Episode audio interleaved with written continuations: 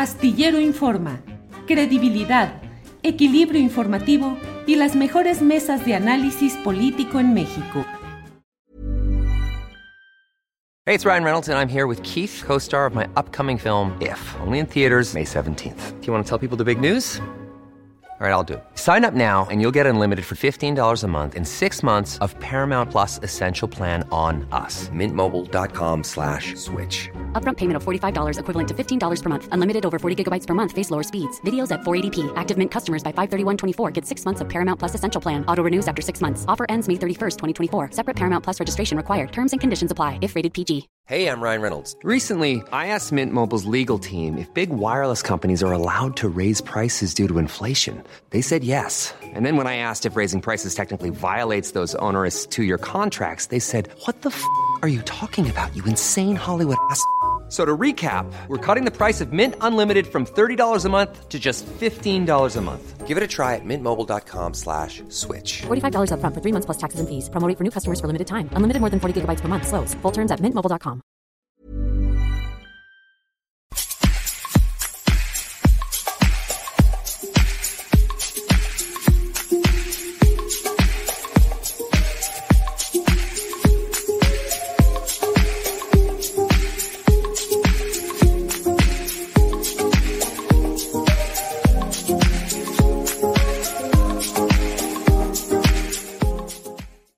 La una de la tarde, la una de la tarde en punto en este martes 8 de febrero de 2022. Muchas gracias por acompañarnos en el programa de este día en el que tendremos las noticias más relevantes con Adriana Buentello y una serie de entrevistas. Vamos a hablar con Rapé, el famoso caricaturista. Vamos a hablar sobre su más reciente cartón, el de ayer, muy polémico, el periodismo en general, el caso específico de Carmen Aristegui y la controversia con el presidente López Obrador. Eh, hoy es martes y hoy se habla con Carolina Rocha. Y luego tendremos la mesa de periodistas con Arnoldo Cuellar, Temoris Greco que regresa luego de una breve ausencia por motivos médicos y Arturo Rodríguez. Luego tendremos eh, una entrevista muy especial que de verdad me parece que vale la pena estar atentos a ella una entrevista con Guillermo Trejo y Sandra Ley, académicos quienes nos van a hablar sobre el libro Votos, Drogas y Violencia. Créame que es un tema muy interesante. Y bueno, eh, déjeme antes de entrar en materia y antes de que comencemos eh, con el caricaturista Rapé, déjeme compartirle esta fotografía, Andrés, por favor, donde se ve el más reciente nombramiento. Si la puedes hacer, no sé si se puede hacer más grande, Andrés, ahí el más reciente nombramiento que se ha dado en San Luis Potosí. El de la izquierda con traje azul es Juan Carlos Valladares Eichelman. El de la derecha es el gobernador de San Luis Potosí, Ricardo Gallardo Cardona. Es eh, la ceremonia en la cual el hombre de la chaqueta verde con el escudo de México en, eh, en, en una parte de la chamarra le da saluda a su nuevo secretario de, Desarrollo Económico. Juan Carlos Valladares es eh, eh, miembro de una de las familias económicamente más fuertes de San Luis Potosí y del país entero, y él está casado con, eh, una, con, con una ganadora del concurso de Miss Universo y forma parte pues de una gran élite económica y entre comillas de sociales, digamos, es mucha su presencia en el ámbito de, de todo esto de mm, pues las fiestas con Alejandro Fernández, el cantante, con, con la élite socioeconómica del país. Eh, él es hijo de Juan Carlos Valladares, eh, es decir, del mismo nombre, que es hermano de Miguel Valladares, que junto con su hermano Pablo son ah, los accionistas principales del diario Pulso en San Luis Potosí, de, también del portal, sin embargo, en, um, a nivel nacional, pero no forman parte de la misma corriente política e ideológica, distanciados entre ellos familiarmente, esta corriente de, esto, de esta familia Valladares, con Juan Carlos, y la de eh, Pablo y de Miguel Valladares. Pero bueno, resulta muy curioso porque en San Luis Potosí, pues realmente tienen un secretario de Desarrollo Económico con un gran poder económico, uno de los principales empresarios, familia empresarial, y bueno, veremos qué es lo que sucede en esta, pues esta fotografía que también la vestimenta de cada cual y la actitud corporal de cada cual ha generado pues muchos comentarios en San Luis Potosí. Bueno, para no seguir, siempre estamos buscando ahora poner algunos eh, detalles o algunas fotografías o videos que nos ayuden a empezar el día con un poco de, eh, no con tanta rigidez y solemnidad, sino entrarle a algunos otros temas así interesantes. Bueno, antes de seguir adelante, déjeme decirle que ayer el Monero Rapé colocó en el diario Milenio, donde él, colabora diariamente, una caricatura eh, que ha generado pues mucha polémica sobre esos y otros temas. Me da mucho gusto saludar en esta ocasión a Rapé. Rafael, buenas tardes. ¿Qué tal? Muy buenas tardes, Julio. Un gusto estar contigo. Igual, Rapé. Pues qué relajo se ha suscitado con tu cartón de ayer que dio pie a que ciertos segmentos contrarios a las políticas del presidente López Obrador y en específico en el tema de los periodistas, pues algunos lo asumieron como que era una, un incentivo para atacar a periodistas. Yo vi eh, la caricatura, la retuité y dije algo así como, aquí está dicho todo, porque me pareció a mí muy claro lo que tú planteabas, que era eh, un cañón colocado en la mañanera disparando contra pues una especie de espantajos o sopilotes que decían ahí calumnius y una mano que eh, atizaba, que prendía la mecha que era la de la banda presidencial. A mí me pareció que estaba muy claro que hay manos que están atizando la mecha presidencial con un cañón de mecha corta que va contra esos uh, calumnios. El cartón se denominó La Mañanera. ¿Qué has uh, visto? ¿Qué has reflexionado? ¿Qué nos dices sobre este cartón, Rapé? Pues este, hiciste la, lectura correcta. A mí me parece que a pesar de que es a veces eh, indispensable eh, defenderse de las calumnias, creo que sí hay un desgaste de la investidura, presidencial con estos ejercicios.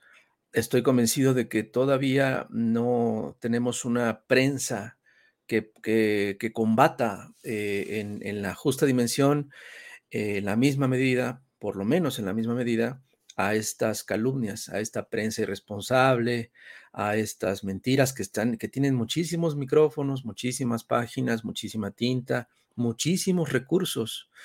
Y es muy poderosa, es tremendamente poderosa, es, es muy ruidosa y, se basa en la, en la, en la, en la muy conocida eh, frase de que pues, una mentira repetida mil veces, cien veces, este, se puede convertir en verdad. Y esto eh, conlleva a, este, esta respuesta por parte del presidente de la República. A mí me, me parece que em, eh, que, es importante, pero eh, lamentablemente sí, eso también conlleva un desgaste. A mí me parece bastante equivocado y, penoso el ejercicio de, quién es quién en las mentiras, por ejemplo.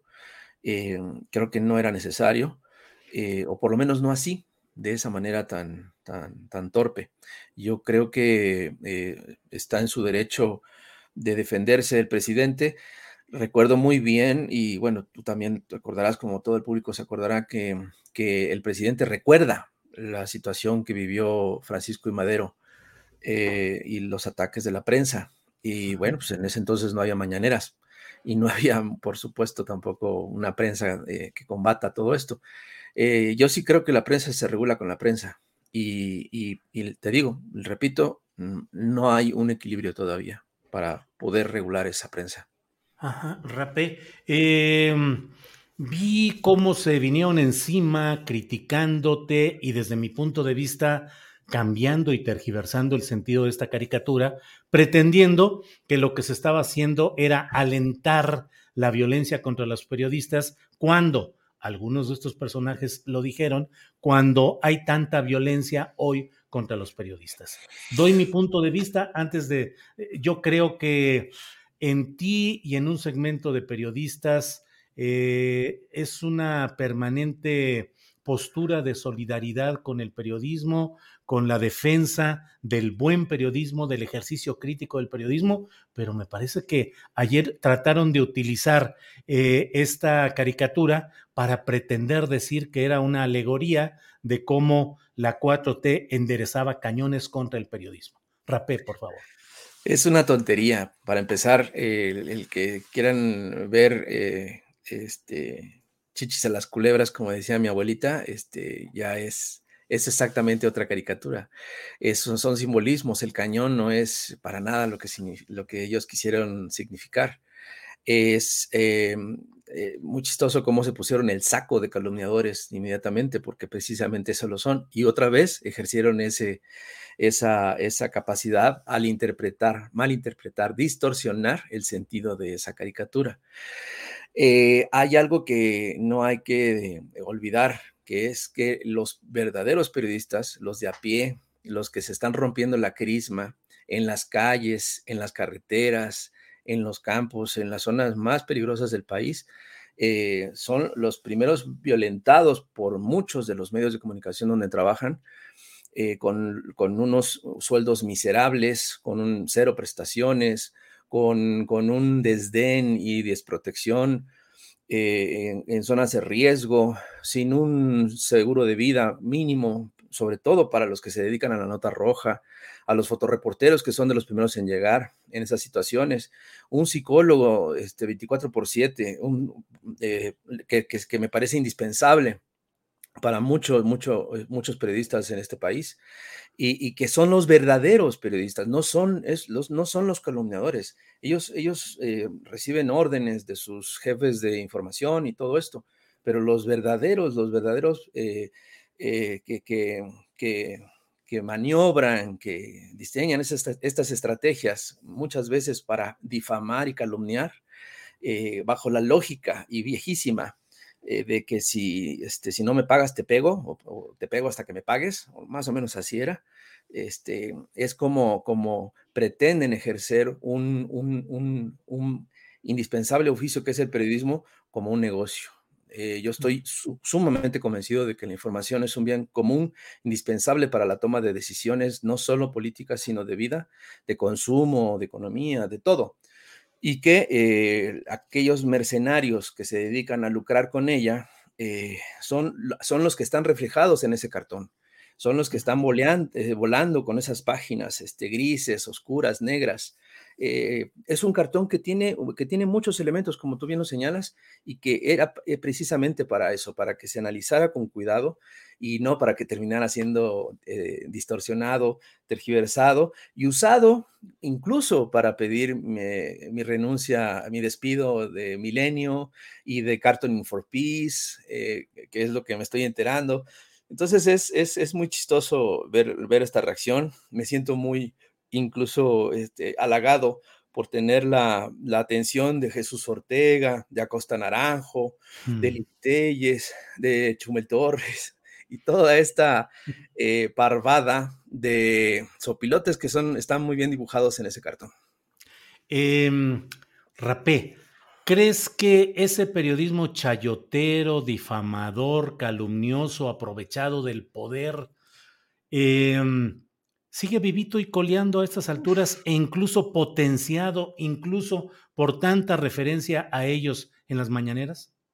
Pues es, es, es, más que evidente que no solamente por las mañaneras, las mañaneras te digo que está, lo que está haciendo el presidente es responder. Lamentablemente se pierde mucho tiempo en esto. ¿Y estas, por qué? Porque estas calumnias están, están tratando, están diseñadas para, para, para, para enterrar lo que, lo que se está haciendo, para enterrar la información de lo que se está haciendo, para responder preguntas de cómo están avanzando este, los proyectos de esta administración, para, para atender muchos otros casos. Y, se está perdiendo un tiempo muy valioso en responder y estar respondiendo y estar señalando todos estos calumniadores. Eh, pero pues, te digo, a mí me parece que pues no queda de otra porque de otro, de otro modo eh, ganaría esa, narrativa. Lo que sucede en las mañaneras y lo que sucede con, estos medios calumniadores es que si es una, guerra de narrativas, es una guerra de narrativas tremenda y que lamentablemente no, se ha podido contrarrestar con, con la suficiente energía, fuerza, eh, disciplina, recursos. Em, en, los medios eh, de comunicación. Todavía estamos, mira, estamos platicando en un canal de YouTube, tú y yo, en lugar de estar en la televisión, en los, en los canales principales, y así como muchos otros colegas. Creo que sí, se necesita eh, en verdad conquistar esos espacios, este, llenarlos con, con, voces eh, responsables, con opiniones responsables, con periodistas responsables, para poder contrarrestar todo eso y que no se pierda tiempo valioso en la mañanera. Esto estamos viviendo todos los días, una guerra de narrativas. Y bueno, pues este, lamentablemente no queda de otra en estas condiciones en las que estamos viviendo.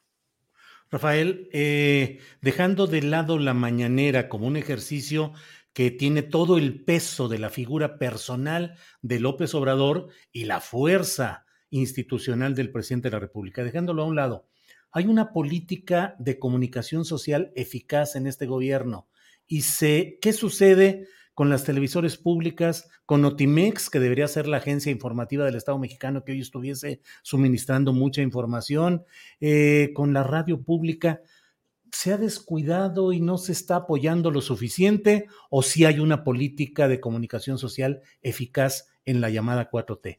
Sí la hay, yo estoy viendo muy movida la gente, estoy viendo muy movido eh, los canales, están, están tratando de, subir a, estos escenarios, a estas plataformas, a estos canales, a, la gente que estoy viendo cada vez más informada, más responsable, y, no te voy a dar ahorita la lista completa porque sí es, este, no, no me la sé, pero ya hay, ya hay muchas personas, muchas voces que incluso tú entrevistas eh, eh, muy seguido, tus mesas de análisis también están eh, repletas de gente que, que, piensa, que, que, analiza con, con responsabilidad. Bueno, eh, a veces eh, no las vemos lo suficiente porque los, los canales eh, oficiales, el canal 14, el canal 11 tiene muchísimas vistas, el canal 22 también, pero todavía falta mucho por, por, por, hacer. O sea, están haciendo muy buen trabajo y yo lo veo, lo veo, lo veo, veo trabajando muy bien, Armando Casas y su equipo, a Genaro Villamil y su tremendo equipo, pero todavía falta mucho por hacer. Hay falta, falta mucho por, por llamar la atención de una audiencia que, que lamentablemente está muy entretenida viendo babosadas en, en el Canal 2, está viendo La Rosa de Guadalupe y está viendo este, babosadas y que lamentablemente pues hay una inercia de muchísimas generaciones, muchísimas décadas que sigue viendo esos canales y que está viendo gente que, que, grita, por eso tiene eh, su espacio, este, pues mucho bufón, mucho gritón y, para dar las noticias. Y, y, cuando de pronto quieren verse serios, pues resultan que son los mismos de siempre y están ahí en la hora de opinar y, este, y estos este, foros, ¿no? En donde pues, está eh, muy poquita gente de izquierda, está recargada de gente conservadora que, que te digo, tiene muy buenos reflectores, tiene muy buenos recursos y que, y que bueno, pues lamentablemente es, es, son los canales que la gente, la mayoría de la gente en este país ve. Hay mucho, muchos espacios que, que, seguir llenando eh, y hay mucho trabajo por hacer todavía. Rapé, em, ¿qué opinas sobre la controversia entre el presidente de la República y la periodista Aristegui? me parece lamentable, me parece muy triste, porque yo respeto muchísimo y quiero muchísimo a, Carmen Aristegui desde hace muchos años. Le, le, le he seguido la pista, nos hemos apoyado mutuamente, nos hemos eh, eh, querido, nos hemos encontrado y, creo que esta decisión editorial de publicar estos dos reportajes con, eh, muy poco rigor periodístico de, parte de Raúl Olmos, este, tengo entendido que por lo menos es el último, el primero de lo, de, lo, de lo del chocolate, no me acuerdo, el reportaje chocolate, no me acuerdo quién, quién lo hizo, pero bueno, se colgó en esta plataforma, en esta página, y, bueno, pues este, yo, yo, yo estaré o no estaré o no de acuerdo con el presidente de, de, pelearse con ella. Eh, en, en, su momento señalé que se equivocaba el presidente con, con decir que nunca hizo nada Carmen Aristegui en el, en el periodismo en este país. Y, bueno, todos sabemos que, que, sí, vaya que sí, así como tú, así como muchos, muchos y muchas eh, periodistas en este país, no se puede regatear eso ni, se puede cancelar este, toda esa historia. todos cometemos errores y hay errores este, que, conllevan eh, consecuencias eh, terribles y sobre todo en el periodismo, insisto. yo creo que que aquí se cometió un error y que, bueno, se señaló. Es una, es una controversia que me parece tristísima y que no, debió, no debería de pasar, porque en este ambiente tan, tan, tan, tan raro, tan, tan lleno de esta guerra sucia, pues no abona en nada un, un, reportaje así de desasiado, o dos, eh, o los que sean, eh, desde, una, desde una plataforma como es Aristegui Noticias, que, durante muchos años ha logrado muchísimo respeto y cariño. Eh, lamentablemente también este, muy buena eh, parte de sus eh, comentaristas y analistas pues tampoco tienen la simpatía por muy buena parte de la gente que la apoyó durante muchos años. Y eso se le ha ido señalando poco a poco, ¿no? Entonces, bueno, pues, pues si no, si uno no se da cuenta de, que de que pues hay cositas que hay que, arreglar, que hay que acomodar, que hay que ajustar, eh, y sobre todo eh, no caer en un error editorial como, como de publicar este tipo de, errores, de, de, calumnias, pues este, sí, hay que, sí hay que seguir señalando.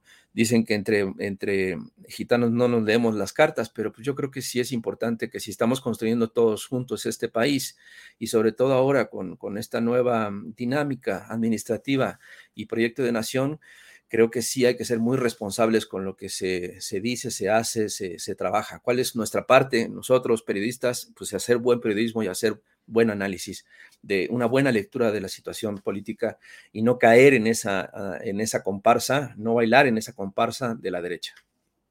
Em, la capacidad de acción y de defensa de periodismo crítico de parte de segmentos progresistas o de izquierda está en desventaja frente al periodismo convencional, industrial, el de los grandes medios, todavía, Rapé? Sí, sí, sí, todavía, como te lo mencioné en la, en la pregunta anterior, definitivamente todavía estamos en desventaja. Te digo, si, si, si, si existiera un equilibrio en la prensa, en los medios de comunicación, la mitad por lo menos, o sea, en verdad, es, sería, sería eh, con, más que suficiente para poder eh, tener en, en, la mesa de discusión eh, pública eh, un equilibrio, un equilibrio de opiniones, un equilibrio de, información, porque lamentablemente pues sigue habiendo intereses bastante sucios detrás de esas noticias falsas. Hay una, una orquesta diseñada precisamente para ganarle la, narrativa a, este proyecto de nación, para ganar la narrativa de los, eh, ¿no? Y, defender los intereses de las grandes compañías alimentarias que quieren envenenar a la, población, que, que quieren este, vender coches a diestra y siniestra, o sea, todo eso que ya conocemos. Son intereses económicos, no son intereses por, por el bien común no les interesa el bien común. Y, por eso es que se, necesita contrarrestar esa, esa, esa, oferta mediática, informativa, eh, televisiva, eh, con buenos productos, no solo noticiosos, eh, sino con, con, también con, cultura, con, consejos para vivir mejor, para alimentarse mejor. O sea, creo que sí hay que trabajar muchísimo por ese sentido. Eh, Rafael, em, lo que se está viviendo en estos momentos eh, te sugiere o te indica a ti que hay una embestida especial muy fuerte de ciertos segmentos y me refiero específicamente a la insistencia de los contenidos que presenta Latinos, particularmente con Carlos Loret de Mola, y también discurso político muy, contro, muy confrontacional con el Palacio Nacional, como el de Broso, el personaje de Víctor Trujillo. ¿Qué opinas de, esos, eh, de ese ejercicio informativo de Latinos y de la confrontación discursiva de Broso, Víctor Trujillo? No, es que ahí es otra vez, fíjate cómo lo podemos caricaturizar como una, este, eh, una máscara, ¿no? Este, Roberto Madrazo y este, Aureoles y, también mexicanos contra la corrupción, este, eh, Claudio X González, cómo se quieren disfrazar de, un medio de comunicación. Se quieren disfrazar, ¿no? Con la careta de, de, de, Loret de Mola y la peluca de Broso para, para informar, para hacerlo supuestamente chistoso, con grandes recursos capaces de recrear una, una, una sala de INE o recrear un, este, un salón de tesorería del Palacio Nacional o recrear un avión presidencial. O sea, tienen una cantidad de recursos tremenda, es evidente, y, a manos llenas. Yo no, yo no sé cuánto ganen estos dos seres, por ejemplo, pero sí es evidente que, es esa, esa dinámica y, lamentablemente mucha gente o, se, o se, se, se, engaña o se deja engañar o se hace tonta, por decirlo de manera amable, eh, porque es más que evidente que hay una agenda política y económica, por supuesto, detrás de estos eh, supuestos comunicadores. Es más que evidente. Entonces te digo, ese es, es, es otro de estos empresarios que se disfrazan de, de, comunicadores, de prensa libre, independiente, para poder hacer este, esta clase de calumnias. Claro. Rapé, pues te agradezco mucho la posibilidad de platicar sobre estos temas. Eh, voy cerrando preguntándote, ¿hacer caricatura hoy a ti te hace llorar o te hace reír? Me hace llorar todos los días de, en el momento que tengo que decidir eh, cómo voy a dibujar mi cartón, pero, pero después la, consecuencia al terminar me hace reír mucho. y lo que más me hace reír son las reacciones de esta parvada de sopilotes que, que me, me, honran con su atención y este, casi todos los días ahora. Bien, Rapé, ¿algo que hubieras corregido o movido a ese cartón del que hemos estado hablando el de ayer? Y me hubiera gustado tener un poquito más de espacio para poder hacer más, poner eh, los elementos un poco más ordenados. Soy un pésimo diseñador gráfico, entonces, pues, este, que te digo, me hubiera gustado ponerle a uno sopilote una cabeza de micrófono y a otro sopilote una cabeza de cámara de televisión, creo que, o, de, o una, o una pantallita de televisión, o sea, porque este, esta, esta prensa eh, calumniadora está incrustada en todos estos medios, ¿no? Y todos los, y aparte las nuevas plataformas, ni te cuento.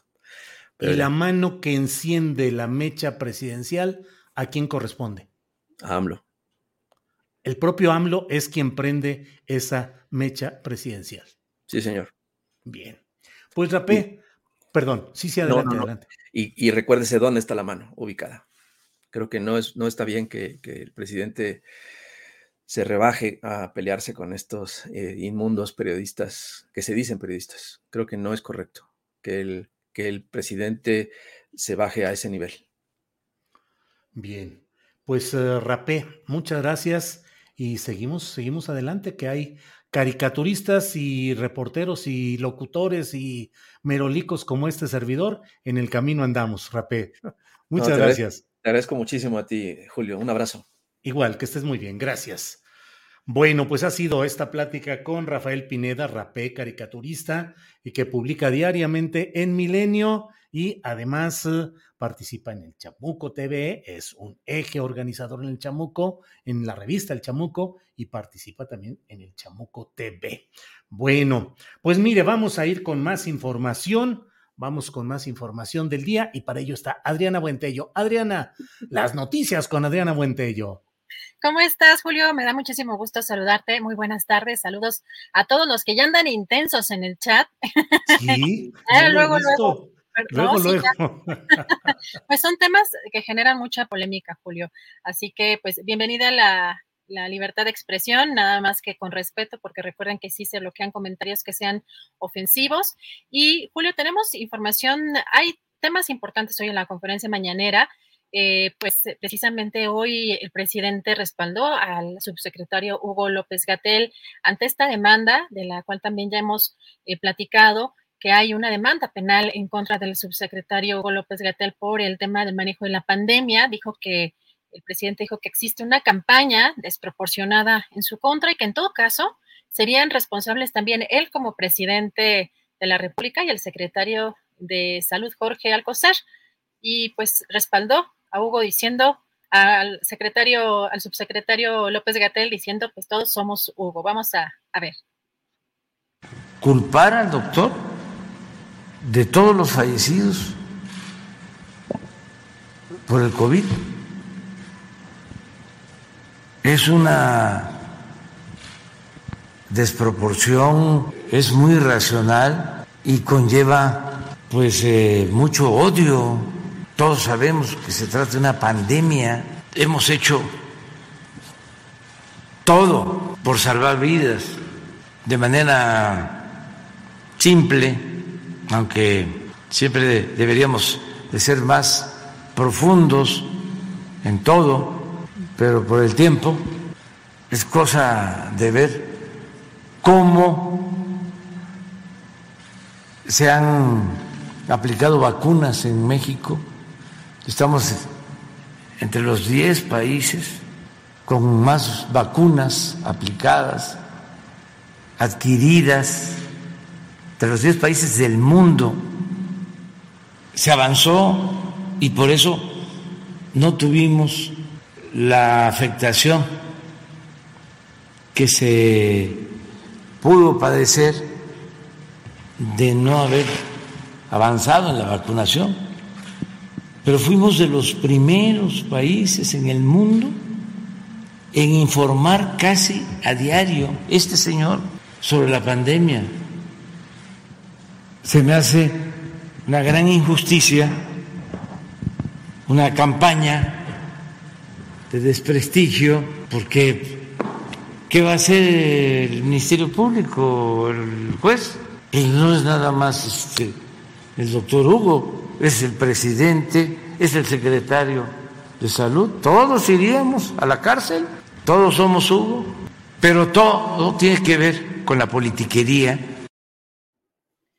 Julio, pues eh, hoy eh, todos somos Hugo y se, se colocó incluso como trending topic en, en Twitter. ¿Cómo viste esta declaración, Julio?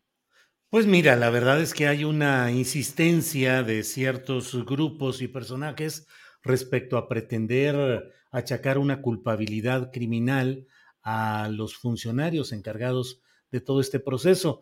Eh, siempre será difícil, Adriana, opinar eh, con autoridad médica y científica sobre estos temas, pero eh, lo que a mí me parece es que en México, en las circunstancias de la herencia de un sistema de salud degradado como es el que se recibió de parte de las administraciones anteriores y en un entorno pues tan volátil y tan difícil de prever como es el que se iba dando en todo este proceso de la pandemia, yo pienso que en México se han hecho las cosas conforme se ha podido de la mejor manera posible y me resultaría muy difícil pensar en poder achacar responsabilidades criminales intencionales o, o por dolo a los funcionarios. No sé si todos seamos Hugo López Gatel, pero lo que sí estoy seguro es que todos hemos eh, enfrentado y evolucionado en este proceso de la pandemia, pues como se ha podido en las circunstancias mundiales de restricciones en el suministro de vacunas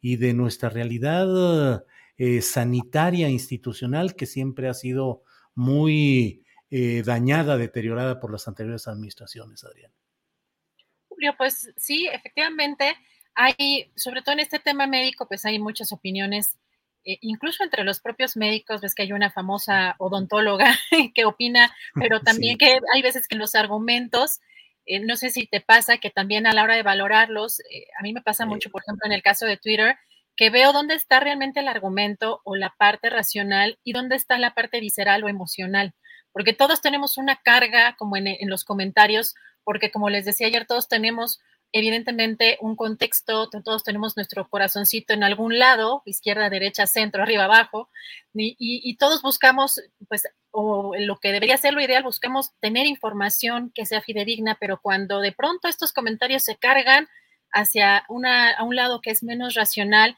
pues ya dejan de tener quizá mayor credibilidad.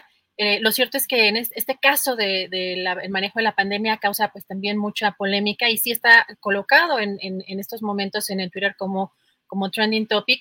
Y hay pues dos polos prácticamente, los que creen que hubo un pésimo manejo en la pandemia y los que pues apoyan completamente la, gestión eh, del subsecretario Hugo López Gatel, que fue finalmente, Julio, el que, el que, digamos, dio toda la cara en el contexto de la pandemia, el que realizaba de manera prácticamente diaria, incluso el presidente recordó que eh, eh, prácticamente eran diarias y durante muchos meses así fueron estas conferencias vespertinas. Así que bueno, bueno, vamos a estar dándole seguimiento porque estas, estas demandas todavía siguen en pie y a ver, pues que sigue en este, en este tema. Sin embargo, Julio, hoy pues hubo un tema que no sé si eh, pues para ti, para muchos de los que nos estén viendo, les dio alguna luz de esperanza. A mí por lo menos sí eh, me llenó, digamos, como de, esperanza para ver si realmente estamos viendo ya el final de la pandemia. Hoy el subsecretario Hugo López de Atel dijo que pues, esta cuarta ola de COVID ya va a la baja, pero incluso que la trayectoria de la pandemia indicaría también que va a la baja, lo que se traduciría eh, en su completa reducción o desaparición. Entonces, e, esas declaraciones me parece que pues generan algo de, esperanza. Ojalá que así sea, en términos también como lo dice el propio subsecretario, pues es una pandemia y hay muchos factores que pueden eh, modificar eh, pues esto, este pronóstico, pero sin duda me parece que puede ser algo alentador y que creo que nos hace además falta ya eh, pues terminar con este, esta tortura de estar todo el tiempo pensando, ¿no, Julio? Que eh, no podemos salir, que no podemos hacer ciertas cosas. Y también dijo que en comparación con la segunda ola de la pandemia, en la actual hay una reducción del 72%, sobre todo en la mortalidad con la variante Omicron. Si te parece, vamos a escuchar.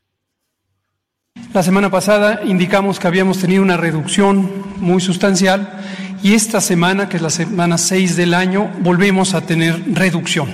Esto ya nos permite ver extremadamente eh, claro que hay consistencia en todos los parámetros que se monitorean, que indican que la cuarta ola COVID va a la baja y que lo más probable es que la trayectoria se mantenga de esa forma hasta su completa eh, reducción o desaparición.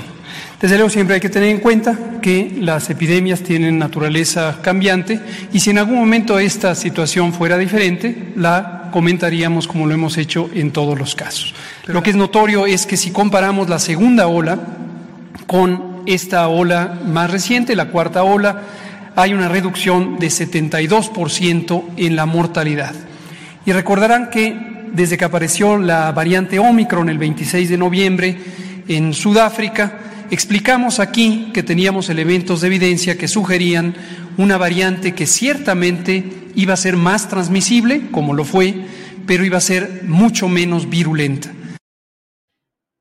Bueno, y también sobre este caso, las críticas que hubo eh, por la entrega de ivermectina a pacientes en la Ciudad de México, el subsecretario Hugo López Gatel pues aseguró que por un lado no hubo ningún experimento y explicó que hay una guía de tratamiento de COVID-19, la cual ha tenido varias versiones que se han ido actualizando a lo largo de esta pandemia con la evidencia eh, científica y que en la versión de agosto de 2021 se recomendó no utilizar este medicamento. Vamos a escuchar. Este documento, la guía de manejo clínico, igual que otras, ha tenido varias versiones que se van actualizando conforme va apareciendo evidencia científica y los eh, grupos de expertas y expertos van eh, dando asesoría y se conforman. En la versión de septiembre, de agosto de 2021, eh, fue la primera en donde explícitamente recomendamos no utilizar ivermectina, porque en ese momento ya había un acúmulo importante de evidencia científica a nivel mundial que permitía identificar que no había eh, muestras de utilidad eh, suficiente. Respecto al caso de la Ciudad de México, pues efectivamente la Ciudad de México ya ha hecho las aclaraciones pertinentes. Una de las cosas más importantes a tener claro es no hubo ningún experimento, como señalan muchos medios de, información. Nos llama la atención este persistente uso de una eh, verdad distorsionada eh, señalando que la Ciudad de México haya conducido un experimento sin el consentimiento de las personas. Entonces esto ya ha sido aclarado, nosotros también tenemos eh, claridad de eso. La Ciudad de México no condujo ningún experimento, ni en su momento el Instituto Mexicano del Seguro Social. Desde septiembre de 2021, es decir, inmediatamente a los pocos días de que apareció nuestra guía clínica federal, en donde establecimos que no recomendábamos el uso, consistentemente la Ciudad de México también dejó de utilizarlo. Bueno, Julio, y fíjate que, bueno, sobre la visita que se dará mañana, que vendrá a México John Kerry, el enviado especial para el cambio climático de Estados Unidos, hoy el presidente dijo que esta visita no es una muestra de preocupación de Estados Unidos por el tema de la reforma eléctrica y pues indicó también que hay muy buenas relaciones con el gobierno de Estados Unidos. Vamos a escuchar. Eh, va a ser muy buena la reunión con el señor Kerry. Eh, sí tenemos muchos temas que no se piense que es una muestra de preocupación por parte de Estados Unidos ante la insistencia de envío de funcionarios. No, no, no, no, no, no, no. Son muy respetuosos los funcionarios del gobierno de Estados Unidos, muy respetuoso el embajador, eh, el presidente Biden, sin duda la vicepresidenta el jefe del Departamento de Estado, Blinken, el jefe de asesores del presidente Biden, Sullivan, es una gente decente, igual que el jefe del Departamento de Estado, eh, el embajador, bueno, hasta lo regañan, dicen, ¿no? Eh, pero él está cumpliendo muy bien con su responsabilidad y es muy buena la relación. Y ese eh, John Kerry, señor John Kerry, pues mm, tiene una trayectoria política de primer orden bueno, y Julio, y si te dijera que Felipe Calderón va a volver a ser presidente, ¿qué dirías? Pero ¿cómo? No, no, no, no. No nos asustes, Adriana, por favor. ¿A qué te refieres? Pero mira, te estás a risa y risa de la maldad.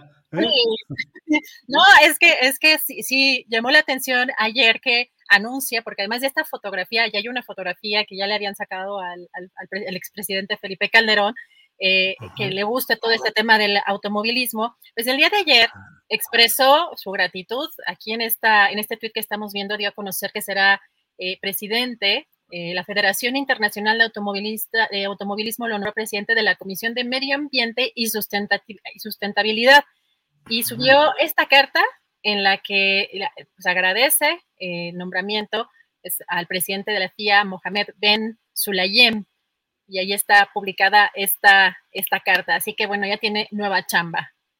Ándale, no, bueno, ya me habías asustado, Adriana, con esa idea de que iba a volver a ser presidente. Y bueno, ya veremos si en esa presidencia de una comisión ambiental de la Federación Internacional de Automovilismo si nombra como eh, subcomisionado a Genaro García Luna para que le ayude también a vigilar, eh, tener control ahí con el cártel de las partículas ambientales tóxicas y algunas otras maniobras de este tipo. En fin, Adriana, pues eh, seguimos adelante y regresaremos. Ya no hay más información en lo inmediato, ¿verdad?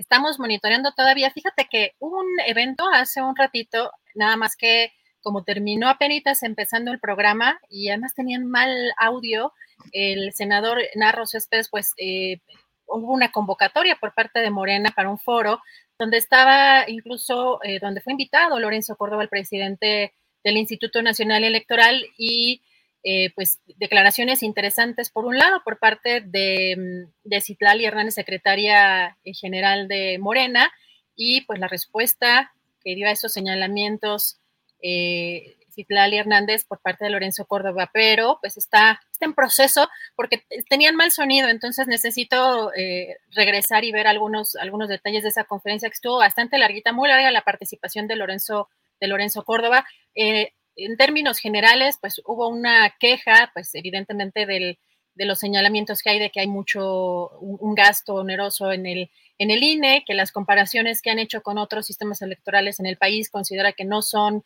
eh, no son adecuadas por diferentes razones. Y eh, pues también eh, los señalamientos en, su contra, pues dice que hay muchos, son, son 11 consejeros y que no solamente uno o dos toman las decisiones en el instituto. Y que también incluso hay algunas decisiones que no son del INE, que sino son del legislativo.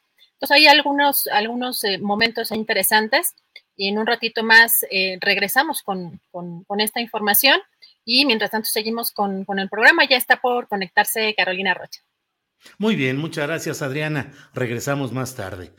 Bueno, le voy comentando que hoy acá en Guadalajara hubo una, mm, una marcha de familiares de desaparecidos en Jalisco, eh, sobre todo en relación con el caso de un joven de 16 años de edad que fue sacado de su domicilio en Tlajomulco, pero pues, y luego encontrado muerto, pero esto pues se suma a una serie de eh, desapariciones y de datos que los propios familiares continuamente presentan y marchan y exigen y protestan, pero no hay atención ni respuesta ni de las autoridades federales, ni estatales, ni municipales. Marcharon hoy desde la glorieta llamada, la glorieta que siempre ha sido conocida como glorieta de los niños héroes, pero ahora se le llama la glorieta de las personas desaparecidas. De ahí marcharon rumbo a oficinas gubernamentales en Guadalajara. Eh, hay muchos comentarios que aprecio y agradezco. Eh, Sapo Chilletas dice, den su like al periodismo honesto. Sí, bueno, miren, la verdad estoy viendo, miren, simplemente en YouTube tenemos ahorita 6.600 usuarios y nada más 1.674 likes. Eso querrá decir que solo hay, eh, pues, una cuarta parte de la gente le gusta lo que están viendo por aquí. Así es que pónganle, pónganle, no hay problema. Con que le pongan ahí, ya saben que siempre estoy diciendo, ya estamos en 1785, ponga usted un poquito más, dele ahorita la... Bueno, pero ahí esperamos su apoyo en este Martín Franco dice, Julio, excelente tu conducción. Muchas gracias. Hoy es martes, martes 8 de febrero, es la una de la tarde con 45 minutos. Es la hora y el día precisos para saludar a Carolina Rocha. Carolina, buenas ¿Cómo tardes. Estás, Julio, ya quería yo subir al Instagram que ya estábamos, pero me has ganado porque yo he estado, fíjate, afectada por tomar tanta invermectina. ¿De veras? Ándale. Ándale, sí te ha pegado duro la ivermectina. Es que ahora con esto de que es el tema de todos los científicos y en las redes ya todo el mundo sabe el uso de esa medicina y que si ya quieren entonces acusar a la doctora Claudia Sheinbaum y a su equipo de haber envenenado la ciudad y de haber envenenado a todos los, los, los, los chilangos. Y la verdad es que yo creo que en el tratamiento del COVID aquí en China y en el mundo, todo ha sido a prueba y error y todo ha sido cochinilla de indias, porque incluso la vacuna nos trae de cochinilla de indias. Claro, claro. Y yo te voy a decir una cosa, yo este, pues no llamé a Locatel cuando me dio el COVID, Julio. No, no llamé. No llamé porque dije, mira, sí tengo un médico de cabecera, este, que, le pago de manera privada, porque pues hay quienes pueden asumir ese gasto y yo creo que quienes pueden asumir el gasto, como fue mi caso, no debemos de presionar a la autoridad y a los gobiernos locales que están lidiando y siguen lidiando ¿eh? con, con, con una pandemia que ha sido costosa, que exige servicios médicos, que exige médicos, que además tenemos poquitos. Entonces, yo llamé a mi médico y ya estando vacunada, ya no se recomienda igual el uso de la invermectina. Cuando no tenías vacuna era invermectina y acitromicina. Todos los médicos privados de este país que han atendido de COVID, a quienes en los micrófonos de radio están que se guacarean encima de la Ciudad de México, tomaron esas pastillitas, Julio, que nos hagan los muy pinches hipócritas y ahora sí que lo pinche es lo más parejo que yo puedo decir. Y entonces, este, la verdad, pero bueno, te resumo el cuento porque te digo que la memoria se me quedó afectada por la invermectina o por el COVID, todavía no sé bien qué, pero fíjate, eso es lo que me recetó el médico, ya vacunada, me dijo, si sí tienes el dolor de cabeza, que lo tenía y tenía un poco de, escalofríos con mi Omicron, porque fue muy rápido como me pasó, me dijo, toma la invermectina. Y la tomé, y hasta ahí, y no estoy muerta. Pero adivina qué, mi querido Julio, porque el día de hoy escuchaba a Carlos Lorete Mola que, que toma yo no sé qué consuma el señor, pero es que se pone tan mal, se altera tanto, le dan ataques, este, vomitan el micrófono, uno siente hasta la rabia viajar hasta el otro lado. Y entonces estaba diciendo que qué barbaridad, que la invermitina era para caballos, para animales, que así nos tenían. Y te voy a confesar que vengo regresando de Quintana Roo, ¿te acuerdas? Y entonces fui a la selva, a una ganadería preciosa que se llama La Ceiba, este, única en el mundo, em, porque tiene ganado de, de, lidia en plena selva y es rarísimo un manejo así de estos animales y este y salí a correr en la mañana. Y que se nos suben las garrapatas Julio. Ándale. Ándale entonces yo en diciembre 26 que fue cuando tuve el, el, el COVID tomé invermectina y luego ahora de mi regreso de Quintana Roo y de Yucatán, donde se me subieron las garrapatas, pues adivina qué me recetan los médicos, Julio. Ivermectina. Y es decir, yo hasta donde sé no soy yegua. Parece potranca cuando corro, pero, pero la mera verdad es que también me lo recetaron. Y, y es que yo creo que eso es lo peligroso, pues cuando las personas que estamos en medios o incluso la gente que es muy tuitera, ya somos expertos en todo, Julio, pero ¿qué va con tal de atacar y de lastimar? Yo no digo que fueran unos genios en la Ciudad de México en el tratamiento del COVID.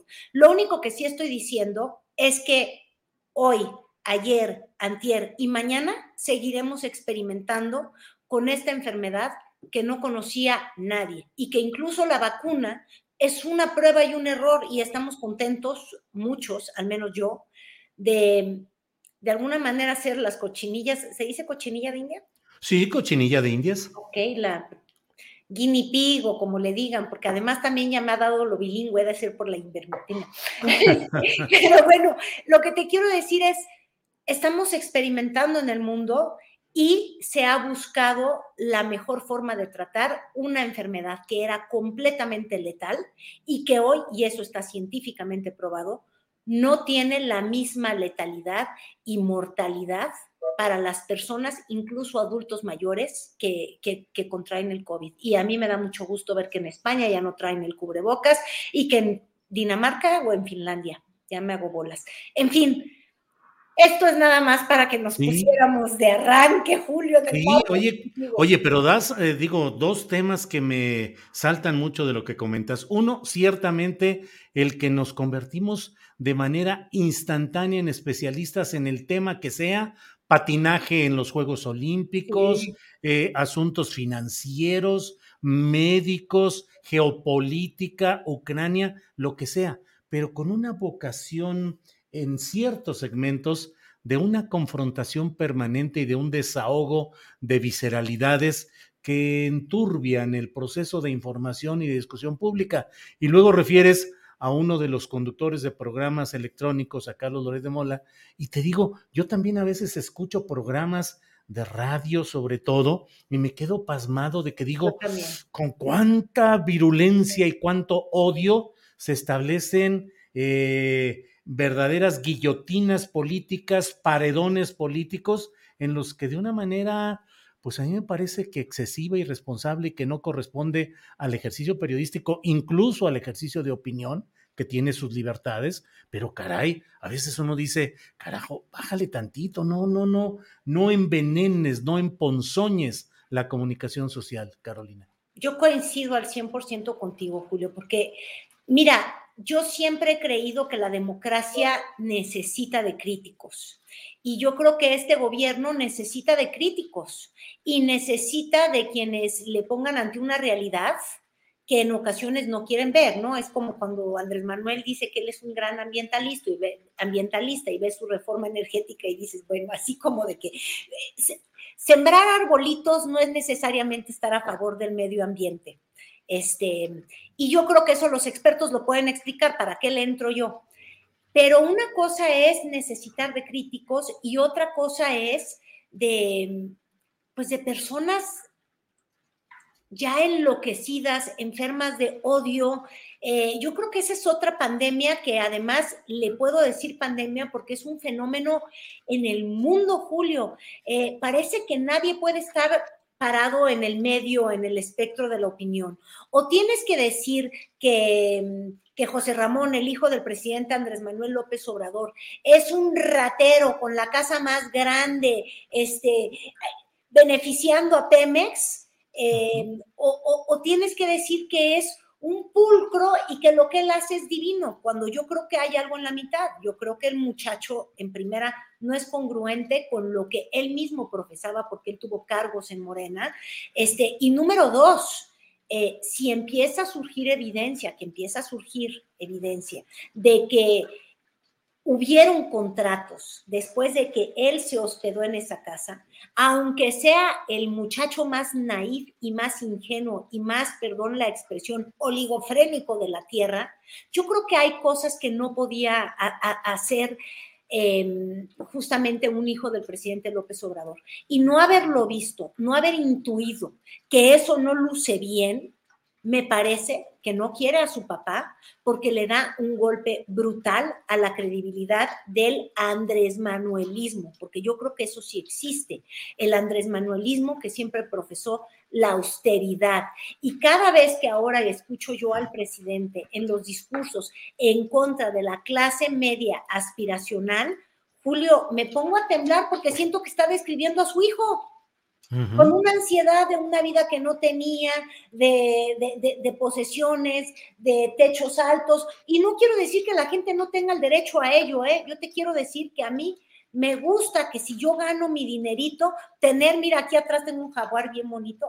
sí, ya lo vi allá arriba. Oye, Yamatenango de Chiapas, y obviamente pagué por él y lo hice con un grandísimo orgullo. Y es un lujo. Yo sí quiero un librero que se vea bonito, no, no soy jesuita, ¿para qué te voy a inventar? Pero creo que mucha de la gente que está detrás del presidente López Obrador cree que hay que llevar una forma de vida eh, que, muestre medianía en todo sentido. Y ahí el hijo del presidente pues metió la pata. Y todo este choro me lo aventé solamente para decirte que deben de haber posturas a la mitad.